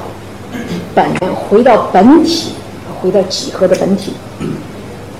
他这个画的是，他坐在一个最时髦的汽车上。这一幅画昼夜之间让他出名。当时最时髦的这些大的时髦的杂志的主编全部拜倒在脚下，哇，都去采访他，就因为这幅画，说哇，太佩服你了。所以西方人也也有肤浅的时候啊，看到一个时髦的东西，他们就追随的特别厉害。当然。这个这个这个女孩她也是结婚的很早，嫁了一个贵族，她的目标很清楚，我就是想过奢侈的生活，没别的，画画过奢侈的生活。她老公是贵族，两口子结了婚，马上就去了彼得堡。圣彼得堡是当时欧最腐败、最奢华的城市。一九一七年，呃，一九一六年吧，反正说十月革命爆发的前一年。第二年十月革命就爆发了，苏维埃苏维埃是不不管的，呃不不不问青红皂白，只要是贵族，通通抓来，不论你是国内的还是国外的，所以就把他们两口子都抓起来了。抓起他的命运比较好，他认识一个瑞典的大使馆一个外交官，就把他救出去了。救出去了，他就不管她老公了，老公就被关起来了。所以她逃到那个呃巴黎的时候呢，她老公后来还是逃出来了。逃出来以后，两口子当然就离婚了。离婚了以后，她。还是继续画画，就是说他的艺术是他的精神支柱。所以一个人吧，实际上是说，嗯，你的才华才是你真正的财富。你说鸟为什么聪明呢？嗯，因为是这样的，你把树枝锯了害了它，因为它有翅膀。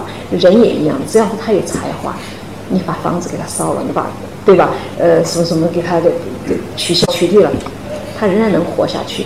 后来他去了美国，后来他去了美国，他的画卖的超贵。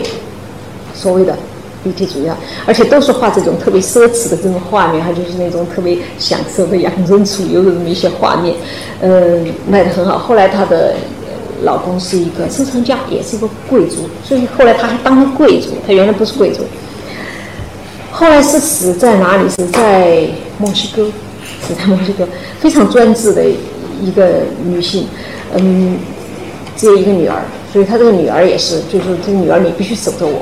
不守着我，就取消你的继承权，啊，差不多了吧？这一共是九十六幅图，我觉得有点啰嗦，后来就讲的有点儿嗯，有点儿就是浮光掠影了。谢谢大家，我们就到这。